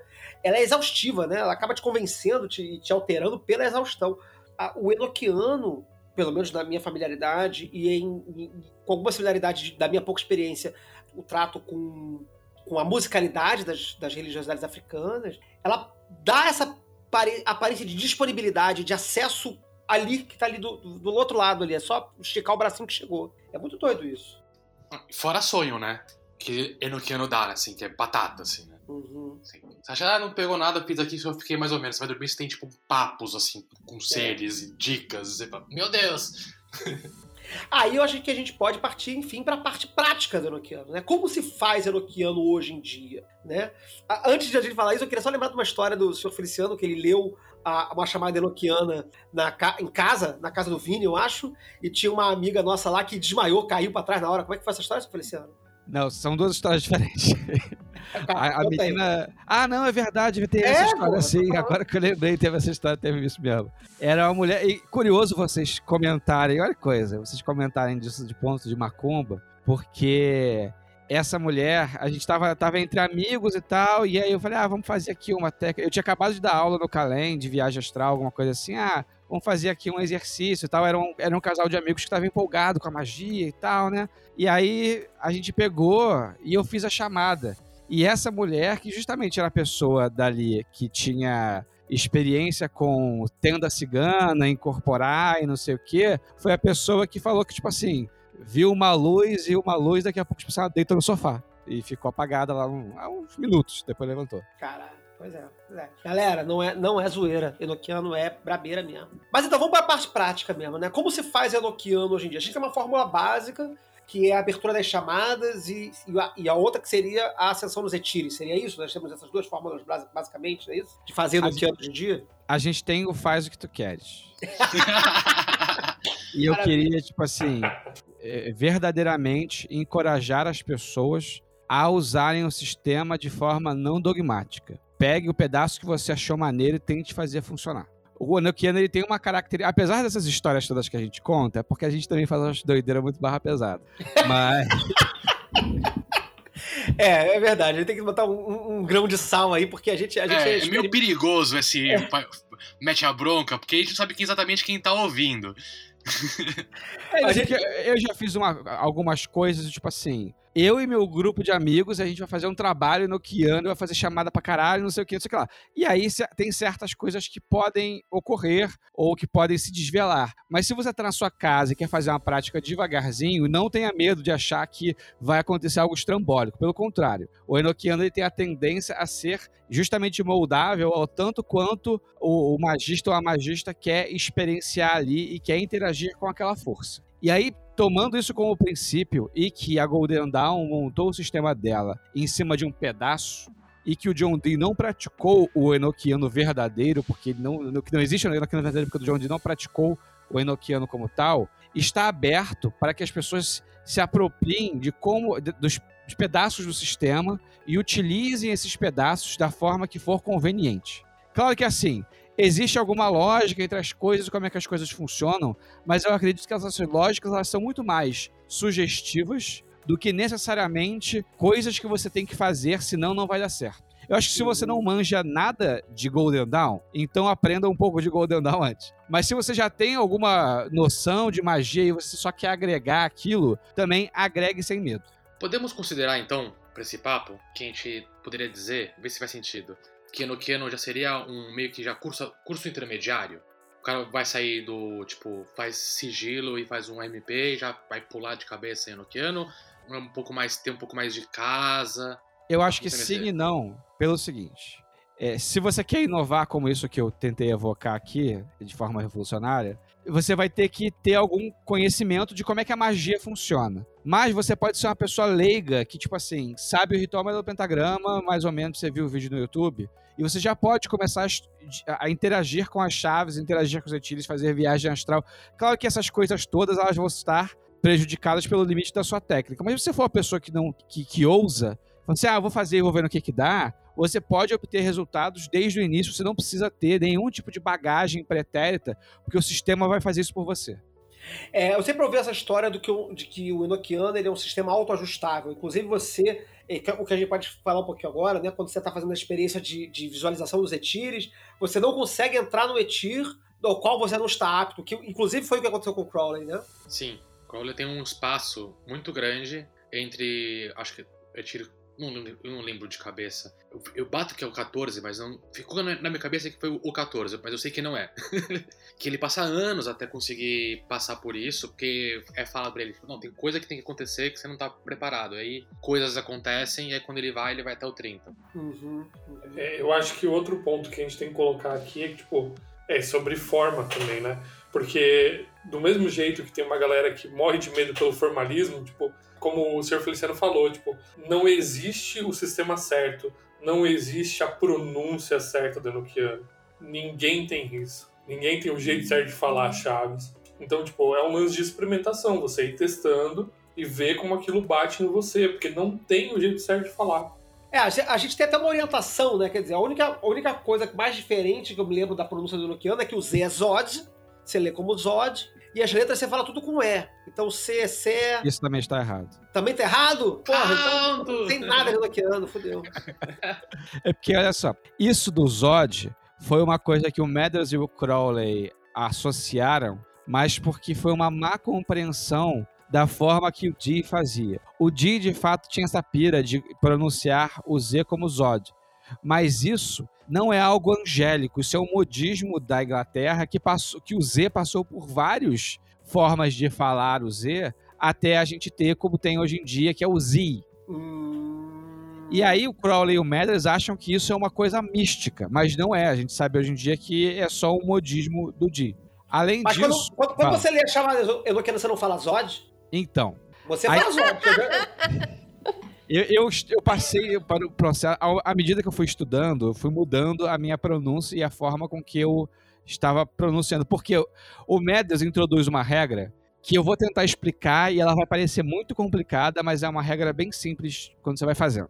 Ele fala o seguinte: sempre que você pegar a palavra enoquiano e ela tiver uma vogal que você não conseguir pronunciar, tipo assim, uma, uma- perdão, uma consoante, Consoante. uma sequência de consoantes que você não consegue pronunciar, o que você vai fazer é você vai acrescentar a vogal referente a como seria a pronúncia da letra hebraica daquela palavra, daquela letra. Ah, tá. Ele usa, ele usa a malandragem hebraica. Isso, Na dúvida, exatamente. Você vai pro é. hebraico que você, que você passa de ano. Exatamente. Só que isso é uma sugestão do Mathers e não do Dee. E aí, é- é, essa pronúncia a gente tem. Você pode falar assim: eu faço desta forma porque eu sigo o Mathers. Beleza. E tem outras propostas de. de a, grande maioria segue essa proposta do Mathers, mas eu acho que é tipo assim: tem uma, um- uma bola que, fica, que deixou sendo quicada, que nos diários do Dee você tem a letra e o nome da letra. E o nome da letra sempre tem uma vogal dentro dela. Então eu, eu adequei as minhas pronúncias a usar esta mesma regra, só que com essa tabela de vogais que está no diário do Di. Então ela soa um pouquinho diferente. Mas de fato, não importa como você pronuncia, é, o, o que importa é como você se relaciona com aquilo. Inclusive, é mais efetivo você tentar pronunciar tal como se aquilo fosse um discurso mesmo, do que você falar minuciosamente, palavra a palavra, para tentar produzir o resultado. Uhum. O que vem muito daquela coisa do canto mais gregoriano. Não não é gregoriano, mas de falar daquela forma, blá blá, né? E aí você vai pra uma coisa meio mais falada, né? Não, mas o, o, o, senhor Feliciano ele faz de uma forma bem diferente, que eu sempre achei assim, diferente de tudo. Ele fala um- uma. pá, uma carreira militar, quase, assim. Você que escolheu essa forma, senhor Feliciano? Foi como você fez no início do programa, inclusive. Isso, isso. Eu sigo um pouco do que o Duchamp propõe, que ele fala que é para ser é como se fosse um discurso, então não leia como um telégrafo, porque é como se fosse algo que está sendo dito, que tem uma pontuação, que tem uma flexão e tudo mais, né? Então eu tento navegar a partir disso, mas também me permitindo tanto quanto o momento evoca. O Ducha ele tem uma, uma forma diferente de fazer na minha, que agora ele tá botando no YouTube. Tem também, tipo assim, você consegue achar a ópera enoquiana, que o cara fez as chamadas em forma de ópera. Então tem tipo assim, Olsonuf. E aí vai, tipo assim, uma coisa super opereta. É, é aquele mesmo russo que a gente tocou na festa da lei, não? Isso, É ele mesmo, ele mesmo. Ah. Caraca. Imagina que irado, você vai numa ópera e fala, e aí, você gostou da peça? Eu não sei, fiquei falando com um anjo três horas ali, eu não vi a peça. O Duchan, vou, vou falar, dar um puta de um spoiler que é o seguinte: o Duchan fala que o Chan, e também é o que o Lavey pensa, que o Chan do Enochiano, ele é enganar o seu cérebro. É o seu cérebro ficar, tipo assim, tão preocupado, tão preocupado com o que está sendo dito, como é que está sendo dito, o que, que signi- significa, que ele para de vigiar a porta dos fundos por onde a coisa iniciática realmente se manifesta. Entendi. Uhum. Dá o brinquedo pro, pra mente racional ficar brincando, enquanto as crianças grandes estão brincando de verdade. Estão trabalhando, né? Estão É. fazendo, a- fazendo a obra lá. Isso. E o próprio Lavey, ele coloca e fala assim: ah, o que é importante disso é o impacto psicológico que isso causa nas pessoas. Eu não me importo com magia. Isso que, a, a posição do Lavey. Uhum. E aí, isso faz é, dar a volta de uma forma curiosa, porque o Lavey pegou as chamadas do livro do Regardier.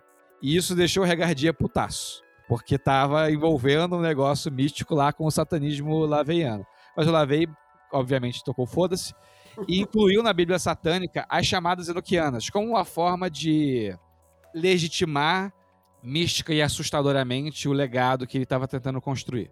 E aí, depois de um tempo, tem um racha que certamente não foi por causa disso racha, mas isso vem simbolizar o racha entre o, o, o Anton LaVey e o Michael Aquino, que era o segundo em comando da, da Church of Satan. E o Michael Aquino ele quer perseguir uma prática mágica satânica. E o Lavey fala: não, isso aí é tudo bobagem, não tem interesse nenhum. E o, Lavey, o Aquino ele se sente compelido a só fazer uma coisa diferente do, do Lavey, que era a representação de Satã na Terra, se o Aquino conseguisse uma, uma, uma resposta e uma confirmação mágica de que ele de fato deveria fazer esse trabalho de fundar uma outra igreja satânica, não sei o que, não sei o que lá. E aí o cara, ele era militar, ele vai para um galpão numa base militar, faz um ritual, e depois que ele faz o ritual, ele decide fundar a Temple of Set, que é para onde tem um racha e todo mundo que curte magia da Church of Satan e quem, quem é, tava achando meio merda os posicionamentos do Lavey migra para o Temple of Set. Será que também é por aí então que no Temple of Set uma das passagens categóricas de grau é você ter que falar com o Seth. Que é meio a história dele, né? Depois disso tem um desdobramento que, através do Enochiano, o Michael Aquino recebe novas chamadas e recebe um livro chamado The Book of Set. Que, na verdade, o grande deus desse Eon e o, proclamador é o Set, na verdade. Que aí o diabo é o mas na verdade é o verdadeiro deus e coisas doideiras aí satânicas deles que também não compreendo muito tão. É extremamente satânico, mas muito próximo do Grant. Sim, sim. Totalmente. É, assim, é coladinho no Grant isso. Mas todo mundo foi brincar depois, depois de um tempo, eu acho que todo mundo vai brincar de língua própria mágica, né? Uhum. Você tem aí o, o Carol fazendo o uraniano barbárico, porque a galera saca que, tipo, tem um potencial foda. É, e aí retornando ao que o Flávio perguntou lá atrás, do porquê o Enochiano, você vê que, tipo assim, é meio que é quase que uma seleção natural. Essas pessoas elas já estavam vivendo numa época em que elas tinham acesso a livros de ocultismo, que elas tinham algum trânsito sobre é, esses conhecimentos e ainda assim o Enochiano vez e mais vez prepondera como sistema que as pessoas escolhem para fazer manifestar as coisas. É, o Parsons usa justamente o sistema enoquiano, uma boa parcela, que é uma mistureba, né? O que ele faz, um bom sentido da palavra mistureba. E não, aí, tipo assim, eu vou desdizer, vou desdizer aquilo que eu disse antes de façam de qualquer jeito, o Parsons fez errado. Porra! Mas o problema é o seguinte: o, o, a questão do Parsons foi justamente por ignorância e, e, e desconhecimento e muita vontade. Ele, ele anota no diário dele uma proposta mas quando ele vai executar, ele executa de forma errônea essa proposta. Então ele fala assim: ah, eu vou chamar o, o. Eu não sei qual é agora de cabeça, mas assim lá, digamos, ele vou chamar o ar da terra. Trocou os uma chamada por outra, mas que no final das contas, simbolicamente, você pode falar que fez sentido e que inclusive pode ter sido a intenção do espírito desde o início e que conduziu a ele a fazer isso. Agora, é, é, desse ponto de vista, ele tecnicamente estava errado, porque ele não estava, tipo assim, vou escolher qualquer uma e o espírito escolheu para mim. Ele estava tentando seguir o que estava no Liber Hanok, que o Crowley publicou, e por conta disso fez uma escolha inadequada. Mas isso mostra que mesmo a escolha inadequada produz, tipo assim, resultados impressionantes, como foi o caso dele com a Marjorie Cameron. É, Raquelzinha, você tinha uma pergunta aí para fazer? Então, é, vocês estão falando aí dos Haiti, não sei o que, o que é que não faço, o que é que não faço, mas assim, ok, Ceficiano, você me convenceu, eu vou tentar chamar os enoquianos. Só que eu sou eu e eu nunca fiz nada. E aí, o que é que eu faço pra começar a brincar com esse sistema e não me fuder, assim? Por favor, seja legal, eu sou sua amiga, você disse que me ama.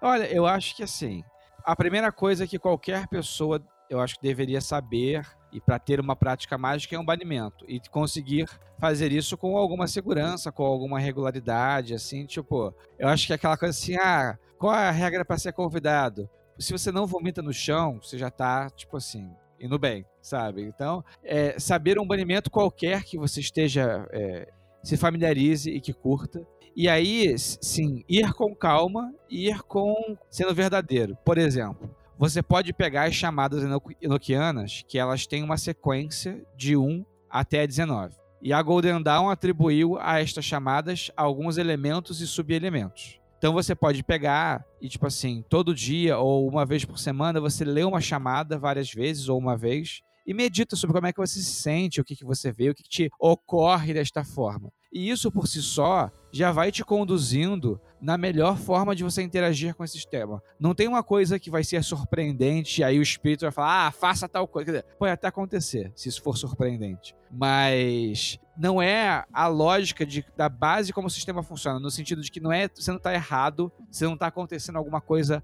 muito incrível. Pelo contrário, quanto mais você entregar fluidez e sinceridade ao sistema, mais ele vai responder a você. E você pode começar por isso, pelas chamadas da 1 até 19, ou você pode começar com os etires, que aí é uma prática mais de viagem astral, mas também não precisa ser pró em viagem astral. Basta fazer as chamadas e ver o que, que você vai ver e anotar. Tá aí, eu vou tentar, viu? Depois eu passo aí a Sei, ah, desculpa, Eu acho. Eu vou colocar aqui a minha, minha opinião também, Raquelzinho. É, eu aprendi usando o sistema da, da Golden Dawn e eu usei como guia, né? Eu, acho que o que me deu uma noção muito legal foi aquele livro muito simplesinho do, do Duquette com o Hyatt, sabe? Que é o Mundo Enoquiano. Sexual qual é. Education. Isso, isso, isso, isso. Magia Sexual Enoquiana, que tem o subtítulo Pega Trouxa. É, Tem um capítulo de duas páginas no final do livro, não tem nada a ver com nada. exatamente. Que é a mesma coisa que ele faz com o livro de Goiás, inclusive. Sim, sim, exatamente. É, mas assim, ele, ele faz a proposta né, de você fazer, de colorir as tábuas e entendendo essa correlação toda que a Golden Dawn fez por esse trabalho. Você vai pintando o desenho. Eu curti bastante, tipo, entrou na minha cabeça muito legal fazendo esse, esse trabalho de colorir tabelinhas e deu uma ideia de como o sistema funciona. E, assim, ele também faz algumas propostas de como que você faz o uso, né? Que são as propostas que estão dentro do Shannock do, do Crowley, que é tranquilíssimo para usar tanto na evocação dos nomes das tábuas, quanto a parte da evocação para você fazer a viagem nos retiros. Ó, vou dar um spoilerzaço que Liber Hanok é porque como se pronuncia Liber Enoch. Olha, Olha. só. Aê! Eu Revelando vou pro- segredos. Eu vou para um outro lado, só pra sair do tema estude a Golden Dawn. Dizer que a pessoa não quer Golden Dawn, por algum motivo. Acho que talvez estudar o, a heptarquia possa ser uma saída. Porque você vai pelo menos ter uma noção daqueles anjos todos, os dias da semana. E talvez, porque no, re- no resto dos livros, na parte das tábuas, tem alguma relação. Então, talvez ali tenha um outro. outra toca do, do coelho. É, pra quem curte esse trabalho grimórico, né, cheio de horário, cheio de dia da semana e tudo mais, a heptarquia vai ser bastante satisfatório, né? Mas eu acho que ela vai ser um pouco redundante se a pessoa for uma pessoa habituada com trabalho grimórico, né? Eu acho que ela não vai, não vai oferecer um... É, eu vou te falar assim de conhecimento de amigo, né? Eu tenho, eu tenho um amigo e aí é, é um amigo que curiosamente ele curte o oposto do que eu curto do Enochiano. Ele curte a coisa grimório antigo e fazer um papiro e aí tipo ter que pegar a planta do papiro, não sei o que, não sei o que lá. E é um cara tipo assim super craft, assim, de alta capacidade de, de produzir as coisas, né? Ele vê no Enochiano, assim, ele, ele acaba sendo atraído cada vez mais pelo Enochiano, faz um pouco, aí tipo, ah, vou fazer outra parada. Aí daqui a pouco o Enochiano vai e chama ele de volta e fala assim, não, vem cá e tal. Pron- que você vê que é um magista que ele curte magia de Grimório. E ainda assim, o Enochiano tem algum flavor que as outras coisas não têm e que fica seduzindo ele. Maneiro. Agora, só uma coisa sobre, sobre os etires, né? Quer dizer, a gente já tá entendendo aqui que. Na verdade, assim, antes de falar de etir, pra, pra fechar o assunto, que eu acho que a gente já tá aqui concluindo o tema, é, teve uma coisa que o, que o Breno, se eu não me engano, anotou aqui quando a gente tava discutindo a pauta, de que o Enochiano seria um pimp my spell, assim, né? Quer dizer, você pode pegar o Enochiano e enfiar em qualquer rolê mágico que ele dá um up. Você concorda com isso, Feliciano? A minha, a minha primeira experiência com o Enochiano foi exatamente isso. Uhum. Porque eu queria fazer a Goécia. E aí a forma mais interessante que eu achei de fazer a Goécia é uma sugestão que tem no livro do Duquette, que, tá, que é do Crowley. Que ele cria, com as palavras enoquianas, uma espécie de evocação enoquiana que é o que faz o bicho sair lá de onde quer que ele esteja e aparecer no lugar que, que é comandado. Então, é, eu senti que justamente aquela técnica, até pro, do ponto de vista é, intelectual, de, de interesse de que essa técnica, técnica boladona e complicada e não sei o quê, é, eu acho que isso tudo trouxe ao momento justamente a capacidade de realizar aquela cerimônia de uma forma mais potente. Excelente. Muito bom.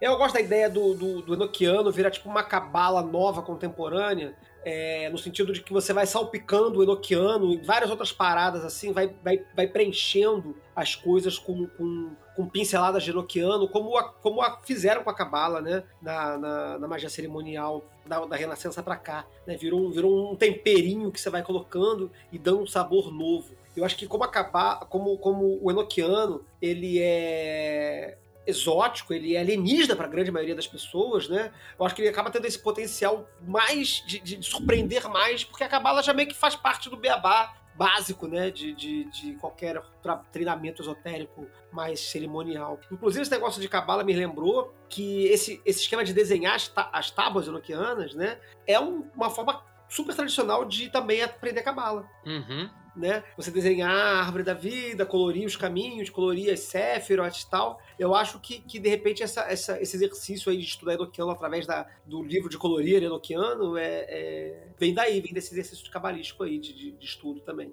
Tem também o lance da língua, que às vezes as pessoas falam assim: ah, vamos aprender a conversar em Enochiano. E eu acho que talvez o valor seja o contrário o valor seja manter o enoquiano enquanto uma língua que você só usa no momento mágico para fazer uma magia braba, sabe? E aí você ter acesso a isso e poder construir frases com isso, mas ao mesmo tempo ser algo restrito, é quase como a língua arcana, sabe? A língua de uhum. Atlante. É, tem um lance, inclusive, que tem gente que, que eu já vi isso em algum lugar, que o enoquiano seria a língua de Adão. Não tem uma, uma galera que fala isso aí? Não tem um registro qualquer disso? Ou não? Eu que tô viajando. Os anjos falam isso. Ah, os anjos falam isso, né? Sabe por que, que me chamou a atenção isso? Porque aquela série Lovecraft Country, quem viu Lovecraft Country? Parei no quarto episódio. Vi tudo, achei incrível. É, eu curti, eu curti bastante. E eu não sei se isso tá no livro, é original, mas o rolê todo do, da série Lovecraft Country é em cima de um texto que é escrito na língua de Adão. É dito que é escrito na língua de Adão e que justamente é um, um, é um livro que, cujo texto, quando as palavras têm um poder surreal, bizarro de abrir portões para outras realidades e trazer. E também tem um, um quê apocalíptico no, te, no, no, na série, de que o objetivo do texto, da operação mágica máxima do texto do de Adão, era, era trazer de volta o paraíso para a Terra. Eu acho que rola um, uma tinta enoquiana aí no roteiro aí, disfarçadamente aí no, no, material. Fiquei com essa parada na cabeça depois. Ah, fica a dica, Lovecraft Country é uma série bem bacana. Ela, ela começa meio devagar, tem, um, tem um, um dos primeiros episódios é meio mais ou menos, mas depois. Acho que depois do quarto ou quinto ela fica muito legal. Fica bem legal mesmo, recomendo. Com isso, acho que. Ah, sim, Etires, né? Última coisa que eu queria falar. Ah, não, penúltima coisa, porque tem a última coisa que a gente combinou que a gente ia falar. Etires, né? O, o Etires, você falou que a parte viagem astral. A prática do Etir é muito simples, né? É, é só a, a, chamada 1 e 2 e você vai trocando o nome do Etir, não é isso? O que, que são exatamente esses Etires? Então, isso é uma parada que, que os anjos não deixam claro de forma nenhuma, exceto uhum. de que a, a 19 chamada é uma chamada meio que chamada coringa. Que você vai uhum. trocar um nome dela pelo nome do Etir que você vai e tem 30 nomes, senão são 30 Etires. E aí cada Etir tem não sei quantos governadores e cada governador tem um sigilo. E na verdade, inicialmente, os anjos estavam dando esse sistema, esta parte do sistema dos Etires, porque eles representavam partes da Terra. Uhum. Então ele pega é, algumas definições que estão no Agripa sobre como é que é o continente, tem essa área aqui que é a Ásia, que é não sei o que, não sei o que lá, e ele dá nome para esses lugares, e cada lugar tem um governador, e etc, etc um dos objetivos do sistema que o, que, que o, o Di demanda dos anjos, e que os anjos falam que o Di vai ter, é que ele, ele, ao saber o nome desses criaturas que governam essas áreas, eles têm um poder sobre essas áreas. É como eles poderiam influir magicamente e politicamente. Que era uma vibe que o Di tinha, que era conseguir servir a Elizabeth I usando magia. Uhum. Ah, por isso que tem aquele pá de nome ali, tipo, 27, Líbia, isso. 5, Egito, 9, Ásia, não sei o quê. E aí a ideia é que ele ia dividir o mundo. E aí tem toda uma polêmica, porque assim, isso de novo discussão de anjo. Que aí o anjo fala de ah, é tal coisa fica pro leste, não sei o que fica pro oeste, não sei o que pro norte, aí o Di fala assim, olha, mas isso é relativo, porque depende do ponto onde eu vou estar no globo. Aí o anjo fala assim, ah, em relação aos polos, escreve aí, cara, escreve aí, sabe? Complica não, rapaz, vai escrevendo essa porra. E se tem uma, engano, toda uma longa discussão sobre isso, fala. É, se eu não me engano, são três governadores para cada etir e quatro pro, pro 30, né? na verdade, a gente vai olhar o contrário. O 30 é o primeiro e a gente vai indo é, pro 1. porque você vai do, do, do, do mais, do, do, último pro primeiro, né? Você vai do 30 pro 1, né? Quando você vai fazendo o, o trabalho de subida nos etires, né? Isso. A escada de cabeça para baixo, né? Aí que acontece? É, na Golden Dawn, você não tem muito material sobre isso. Porque, perdão, a gente pulou um, papou uma mocha aqui, que é o Mathers, ele desenvolve um livro chamado O Concurso das Forças. Uhum. E esse é a base do Enochian da Golden Dawn e ele é totalmente desenvolvido pelo Mathers. É um, um sistema novo e que tem essas, ah, os quadradinhos, essas coisas todas e tudo mais. Então, a Golden Dawn, ela não trabalha muito profundamente sobre o que são os Etílios e como é que eles funcionam, mas a Golden Dawn já tinha esta pegada de explorar astralmente as coisas. Sim. E aí o Crowley, eventualmente, depois que ele racha com a Golden Dawn, ele te, bota na cabeça que ele vai fazer o um negócio enoquiano, que ele vai fazer o um negócio enoquiano. E aí, aparentemente, este é o momento que o Crowley tem contato com o material semi-original do Dee, e não o material via o concurso of Forces, que ele, anotou, ele pegou o do Bennett. Uhum. O do Bennett tem, tipo assim, as anotações dele. E aí, o que, que o Crowley faz? Ele entra em contato com o negócio do Dee e descobre que o negócio do Dee tinha a ver com essas coisas dos países e tal, não sei o quê. E aí o Crowley fica altamente decepcionado com isso. Uhum. E ele, ele, ele tem o um sentimento que, tipo assim, acho que muita gente na magia partilha desse sentimento. É quando você descobre um negócio e você fala assim, na minha cabeça era muito mais maneiro. então o Crowley tem essa realização e ele fala assim, então vou meter o louco. Então agora o Etir não é mais um negócio que tem ligado a uma a uma localidade geográfica, mas sim uma espécie de um plano interior de criaturas alquímicas e, e extraplanárias, de certa forma. Então, peraí, peraí. Então é o Crowley que inventa essa, esse bizu de, de ficar viajando no Netire, de, de ir subindo e encontrando seres cada vez mais sinistros para cada vez que você vai avançando? Eu não diria que na assim, talvez na Golden Dawn já tenha tido a experiência de explorar um Etir. Eu acho que talvez isso tenha tido. Eles tiveram. É, o problema é que, assim, não, os que, grupos experimentais da Golden Dawn. Né? Os, os, grupos experimentais da Golden Dawn duravam, tipo assim, seis meses. Tiveram dois genoquianos só. Então, tipo assim, é um tempo bem limitado para o que, que, eles podiam explorar. Então, eu não sei se eles de fato chegaram a fazer um scrying do Etil enoquiano ou se esse era um plano que ficou por isso mesmo. Mas o Crowley é o primeiro que investe essa percepção existencial de que tem algo profundamente iniciático em passar pelos Etires. Uhum. O concurso das forças é o que vai virar o Liber é, Hanok, né? Então, o concurso das forças ele é grandinho, ele é grandinho. Proporcionalmente o Hanok, que tem 10 páginas, o uhum. concurso das forças deve ter umas 60 páginas. Porque uhum. ele fala extensivamente sobre outros pontos que a Golden Dawn tocava no Enochiano, como por exemplo, uma coisa que é como se fosse a criação de um servidor. Você ia montar uma esfinge que ficava em cima de uma letra enoquiana, e aí essa esfinge tinha uma cor, e a parede era outra cor, e tinha um símbolo, e aí você criava, criava a esfinge para mandar ela fazer alguma coisa ou para ela responder alguma coisa para você. Tipo o esquema de imagem telesmática, né, que já tinha. É, mais ou menos esse esquema. Então o concurso das forças ele, ele era bem mais robusto. E o Crowley, no Liber Hanok, ele faz o que o Crowley sabe fazer, que é tipo assim, compilar de a forma mais enxuta e falar assim, é só isso que você precisa, o resto você inventa. Da mesma forma que ele faz com o ritual do pentagrama no Liberó, que você lê e fala assim, não é possível que seja só isso. Aí depois de anos estudando, você fala assim, ah, agora realmente entendo que é só isso mesmo. Bom, então a gente falou aí do Crowley adaptando o o concurso das forças, né? E fazendo o Xanok e tal. Mas hoje em dia, quem que a gente tem escrevendo sobre Enochiano atualmente? O que, que é de interessante ou polêmico que a gente pode, pode encontrar aí no, no mercado editorial do Enochiano? Me dá um segundo aqui, porque eu pensei que a gente ia falar só dos Schulers, mas eu vou tentar aqui dar uma, um, um bom, uma boa situação do Enochiano hoje em dia. Eles usam um termo Enochiana, né? Enochiana. Então, olha só é, eu vou dar aqui o caminho das pedras e das coisas, né? Tem uma tese de mestrado ou de doutorado que é de um cara chamado Egil Asprin. Acho que ele é norueguês, uma coisa assim. E se chama. É tudo em inglês, infelizmente. Tem, tipo assim, uns dois livros em português e o resto que vou citar é livro que está em inglês. Então você tem. Esse, é uma tese de mestrado desse Ed Waspring chamado Arguing with Angels, discutindo com anjos. E aí o cara faz um apanhado histórico sobre a técnica enoquiana desde o D até a questão do Lavey e todas essas tretas. Grande parte eu, eu me situei a partir desta tese de mestrado, você consegue achar na internet, baixar. E o cara fala uma linguagem bem acessível e é bastante interessante para se situar na parte histórica do John Dee. De magia, a gente tem o Duquette, tem dois livros do Duquette. Um a gente citou aí, que é o Sex, Magic, blá blá blá blá, que ele faz uma, uma releitura, um, um aprofundamento do Liber Hanok, te explica por que, que o Liber Hanok está ali. E ele tem um outro que é o Enoch Vision Magic, que ele compartilha mais experiências dele e se aprofunda um pouco mais nas questões históricas do sistema e tudo mais.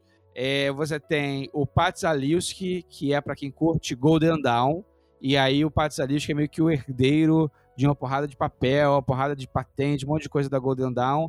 E ele chegou a se encontrar com o Gerard Gardier. O Gerard Gardier falou que reconhecia nele um verdadeiro adepto, não sei o que. Eles tentaram trabalhar no final da vida, mas o Gardier morreu. Mas ele tem um livro chamado Golden Dawn, Enoch and Magic, que é, explica bastante sobre a parte da Golden Dawn de Enochiano, assim como os livros do Regardier. Sendo que o Regardier, ele fez uma escolha editorial de tirar algumas coisas porque ele achou que não servia. Então, hoje em dia, a gente tem mais contato com essas coisas, mas o Regardier é um bom, um bom, uma boa referência para algumas coisas, mas no Enochiano ele deixa a desejar. Além disso, Donald Tyson, ele tem o Enochian Magic for Beginners, e talvez tenha esse em português, não tem sim, tem, tem, sim. Ele é um bom livro porque ele vai te dar é, histórico e prática desde o ponto de vista é, clássico até o ponto de vista da Golden Dawn. Bem acessível também. É um livro grandinho, deve ter, sei lá, uns 300, 400 páginas. Mas é muito bom para te dar o beabá. Realmente ele é for beginners tal, e, e funciona bem. Quem mais? Robert Turner foi uma pessoa que a gente não falou, mas ele é o cara que deu origem a um movimento purista de Enochiano, de tentar fazer o Enochiano não como a Golden Dawn fazia, mas como os anjos supostamente teriam dito. Então ele tem alguns trabalhos sobre isso e que são trabalhos relevantes, mas agora o cara já morreu, então tem tipo assim, não conheço muita gente que está trabalhando com a perspectiva purista, além do Adam McLean e do, como é que é o nome do outro cara lá? O Adron Lish. Aaron ah, o Aaron Lish. Esses dois. O Aaron Lish trabalha com, com, com a, a, parte purista do Enochiano, não sabia? Isso, isso. Ele até aborda a parte da Golden Dawn no livro dele, Uhum. Mas, como um todo, ele fala assim: ah, mas a minha escolha é resgatar o sistema do jeito que os anjos quiseram e tal, não sei o que. Até porque ele é meio anti-Crowley. Então, eu acho que ele deve uhum, tentar uhum. se, se afastar disso. É, Benjamin ali... Howe, né? Tem um Benjamin Howe que é maravilhoso. O James Joffrey foi um dos primeiros que é, publicou esses livros do Dee que surgiram na, na, década de 70. Hoje em dia ele está um pouco ultrapassado, mas ele é uma boa referência. É, na internet você acha um livro da Florence Farr, sobre as experiências enoquianas. É um livro curtinho, tem tipo assim, umas 10, 20 páginas escaneadas. É, tem um livro do Frater Goya, e ele tem um curso de enoquiano, se não me engano, tem um círculo lá iniciático de Hermes. Tem o Benjamin Rowe, que é tipo assim, o cara topser de magia enoquiana, porque ele inova, mas ele também é muito didático, ele fala com muita calma e ele traz muito a perspectiva de que os espíritos enoquianos vão se manifestar da forma que é importante para você. Então, se faz sentido no seu universo os espíritos de um jeito tal, eles vão aparecer de um jeito tal. E aí ele, inclusive, dá o exemplo, que ele fala que, ah, pro Crowley eram espíritos super apocalípticos e super potentes, e para ele são, tipo assim, espíritos que curtiam bater papo sobre metafísica, sabe?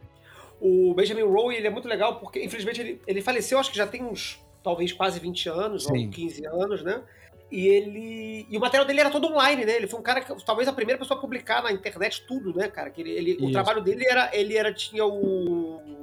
Emperor Norton Emporium, que era referência ao Imperador Norton, que é uma figura folclórica, né? uma figura real histórica americana, muito mais uma figura americana de um, de um cara meio maluco nos Estados Unidos, que virou até tema de uma das revistas do, do Neil Gaiman, do Sandman, né? E ele tinha o Emperor Nor- Norton Emporium, e ele publicava tudo lá, né? Então o material dele é todo já originalmente livre, né? Você não tá pirateando nada, você já vai estar só pegando direto na fonte. Eu acho que o, o empório do, do Imperador Norton tá em algum lugar na internet, Tá no hermetic.com. tá no hermetic.com, né? Tá todo, tá todo publicado lá. Em inglês, não sei se o hermetic.com chegou a ter tradução, subiu alguma tradução para português. Isso. Mas tinha tudo em inglês lá. Além disso, tem Stephen Skinner, que é um bom é, comentador de Grimório, né? O Aaron Leach ele também tem um dicionário de Enochiano e tem outros linguistas que têm dicionário. Então, eu não, vou entrar muito na bibliografia histórica e linguística do Dick, que vai ser outra coisa maior. Mas, por último, eu queria citar o casal Schuller, que, além de, assim, tem, tem o livro do Jason Louvre também, que é o Empire of Angels, que fala bastante sobre Enochiano, e é bom. Mas é citar o casal Schuller,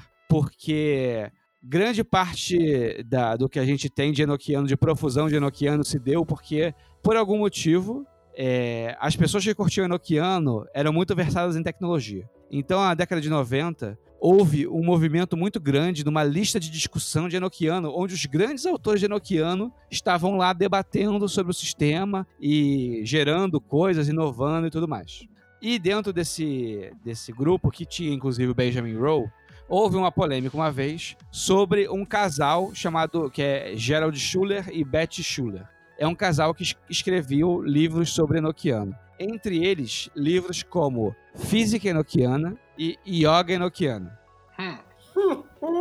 E aí, tem, que, que é, é justamente o grande, o grande choque entre a inovação e o, o purismo. Porque mesmo o Benjamin Rowe, que era o cara que estava ali na ponta da lança, torceu o nariz para isso que eles estavam produzindo. Porque o, o Benjamin Rowe falava assim: olha, é, eu não consigo imaginar como é que você pode produzir um diário que vá comprovar esses temas que você está abordando aqui, as relações entre física quântica e enoquiano, entre yoga e o enoquiano e tudo mais. E o, e o, o Gerald Schuller fala assim: olha, eu aceito que cada um tem sua opinião, e você tem a sua, eu tenho a minha, e a gente vai concordar e discordar.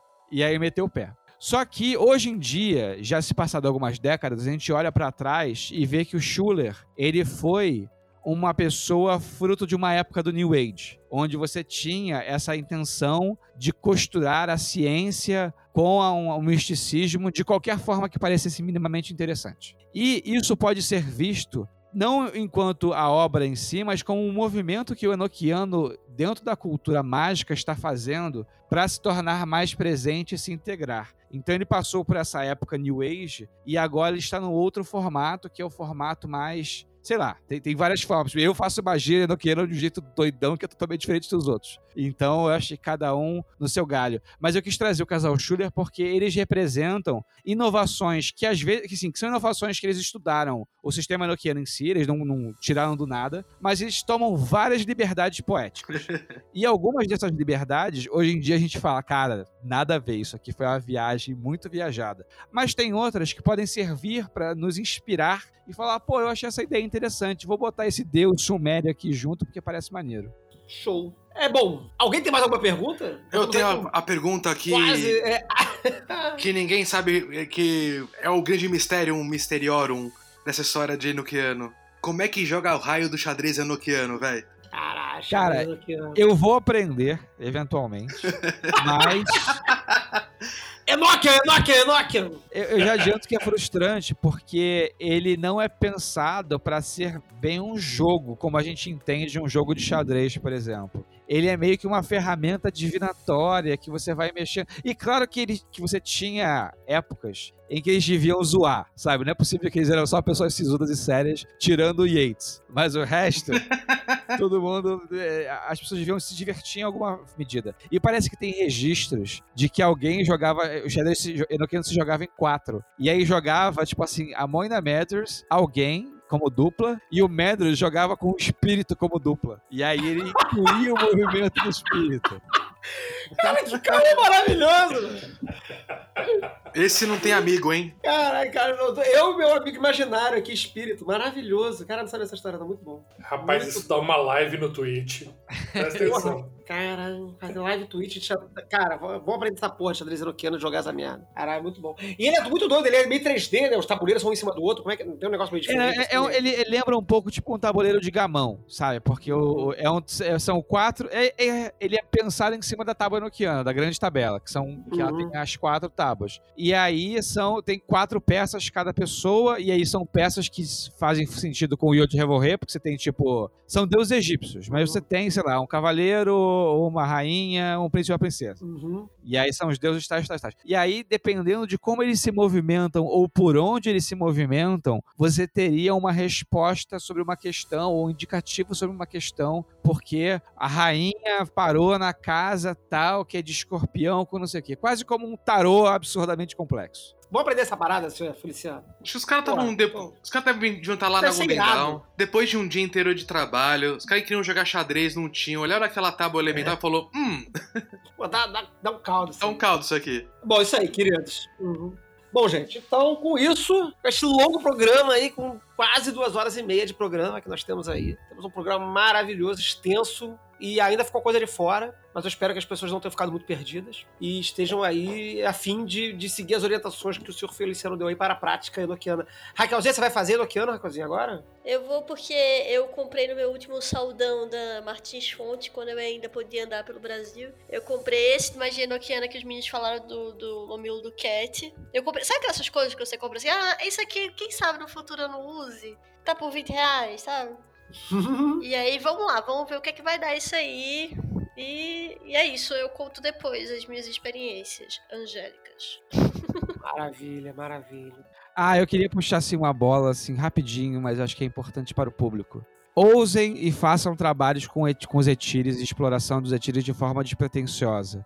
O 418, que é o Visão e a Voz, ele é muito intimidador. E aí, normalmente, eu partilho desta dor, que é olha o livro e aí fala assim: ah, o que eu passo não tem nada a ver com isso, então devo estar fazendo errado, vou parar de fazer. E eu conheço dezenas de pessoas que travam neste lugar, mas não tentem se balizar por essas coisas super megalomaníacas do Crowley e de outros autores e tentem tomar as visões que vocês tenham como algo que é importante para vocês vivenciarem agora, no diário e tal, e tenta extrair o melhor disso. É porque tem isso, né? Tem gente que tem um certo fetiche, vamos dizer assim, de que se o Crowley viu o jacaré X em tal etir, eu tenho que ver o jacaré X em tal etir, senão a minha viagem não valeu, a... não foi certa. É por isso, né? Exatamente. Maravilha, maravilha. Então já vou puxar, já vou considerar essas as palavras finais de encerramento do senhor Feliciano, a não ser que ele queira acrescentar algo. Me siga no Instagram, MaxSirius93. Sigam o seu Feliciano no Instagram, ele tá fazendo stories muito maneiros, tirando dúvidas das pessoas. E, e- e a maioria das dúvidas que ele tira é tipo assim, não importa. É muito bom. ah, porque a minha dúvida é tal, tal, tal. Não, não se liga nisso, não. Faz, faz, fa- vai fazendo aí que vai dar bom. É muito bom, maravilhoso. Então, Breno Zácaro, suas palavras finais, por favor. Quando eu, tá, quando eu estudava a Wicca, tinha a torre de observação. Aí eu fui pro hermetismo, tirei as torres de observação. Agora eu tô estudando enoquiano, elas voltaram. É praticamente os cravos de Jó. Muito bom, muito bom, muito bom. Gabriel, por favor, Gabs, dê suas palavras finais. Cara, é. A prática do, do Enochiano, à primeira vista, pode parecer amedrontador. amedrontador. Ih, Caramba, isso é minha palavra. Bom, pode dar medo na- de cara, mas vale muito a pena. Não é esse bicho de sete cabeças. Bora testar, bora fazer, porque assim, não pode dar tanto ruim assim e o benefício vale muito mais do que o medo inicial. Só chegar. É, eu acho que é isso aí. Eu acho que magia, como um todo, a gente vem falando desde os primeiros programas do Foco de Pestilência, elas são sempre objeto de, de, de susto, né? Mas a gente acha que, que não é sair, se guiar pelo medo, né? Acho que a gente está aqui justamente para se guiar pela ousadia, pela, pela, por ser destemido. E como o próprio o Sr. Feliciano falou, e até o próprio Crowley apresenta na releitura que ele faz do, do sistema, e o próprio Benjamin Howe também, como a gente falou muito brevemente aqui, é, propõe, é um sistema que se autoajusta ao praticante. Não precisa ter medo. né? O próprio Crowley, que era o Crowley, tentou fazer um monte de coisa e não conseguiu até o próprio sistema dizer para ele que ele seria estaria apto a fazer. Então façam. Só não façam como o. o, o façam como o. Oh meu Deus. Passam. Ah, isso. Só não façam como Parsons e, tem- e digam que vão fazer uma coisa e façam errado, né? Se- se- Pelo menos se comprometam a fazer o que vocês estão pretendendo fazer, mas façam. trabalhem. Eu acho que o sistema noquiano, ele, ele realmente ele tem um gatilho que, embora seja muito falado por aí, ele é pouco executado, que vale muito a pena ser experimentado. Então fica aí esse programa que ele sirva para acender esse gatilho aí em vocês e que vocês não tenham medo de pegar umas chamadas, executar, falar e meditar pelo menos sobre o que vocês acabaram de fazer e o que vocês estão sentindo e o que, que elas, que visões ao, ao ler o texto ela, é, vocês conseguem ter, vocês são chamados a ter. Então é isso. Obrigado a todos os participantes, obrigado a todos os ouvintes, colaboradores e não colaboradores do Calem. Obrigado a todos vocês que nos acompanham. Um beijo e 93. Editado por Dodô de Patinete. twitter.com/dodô de patinete.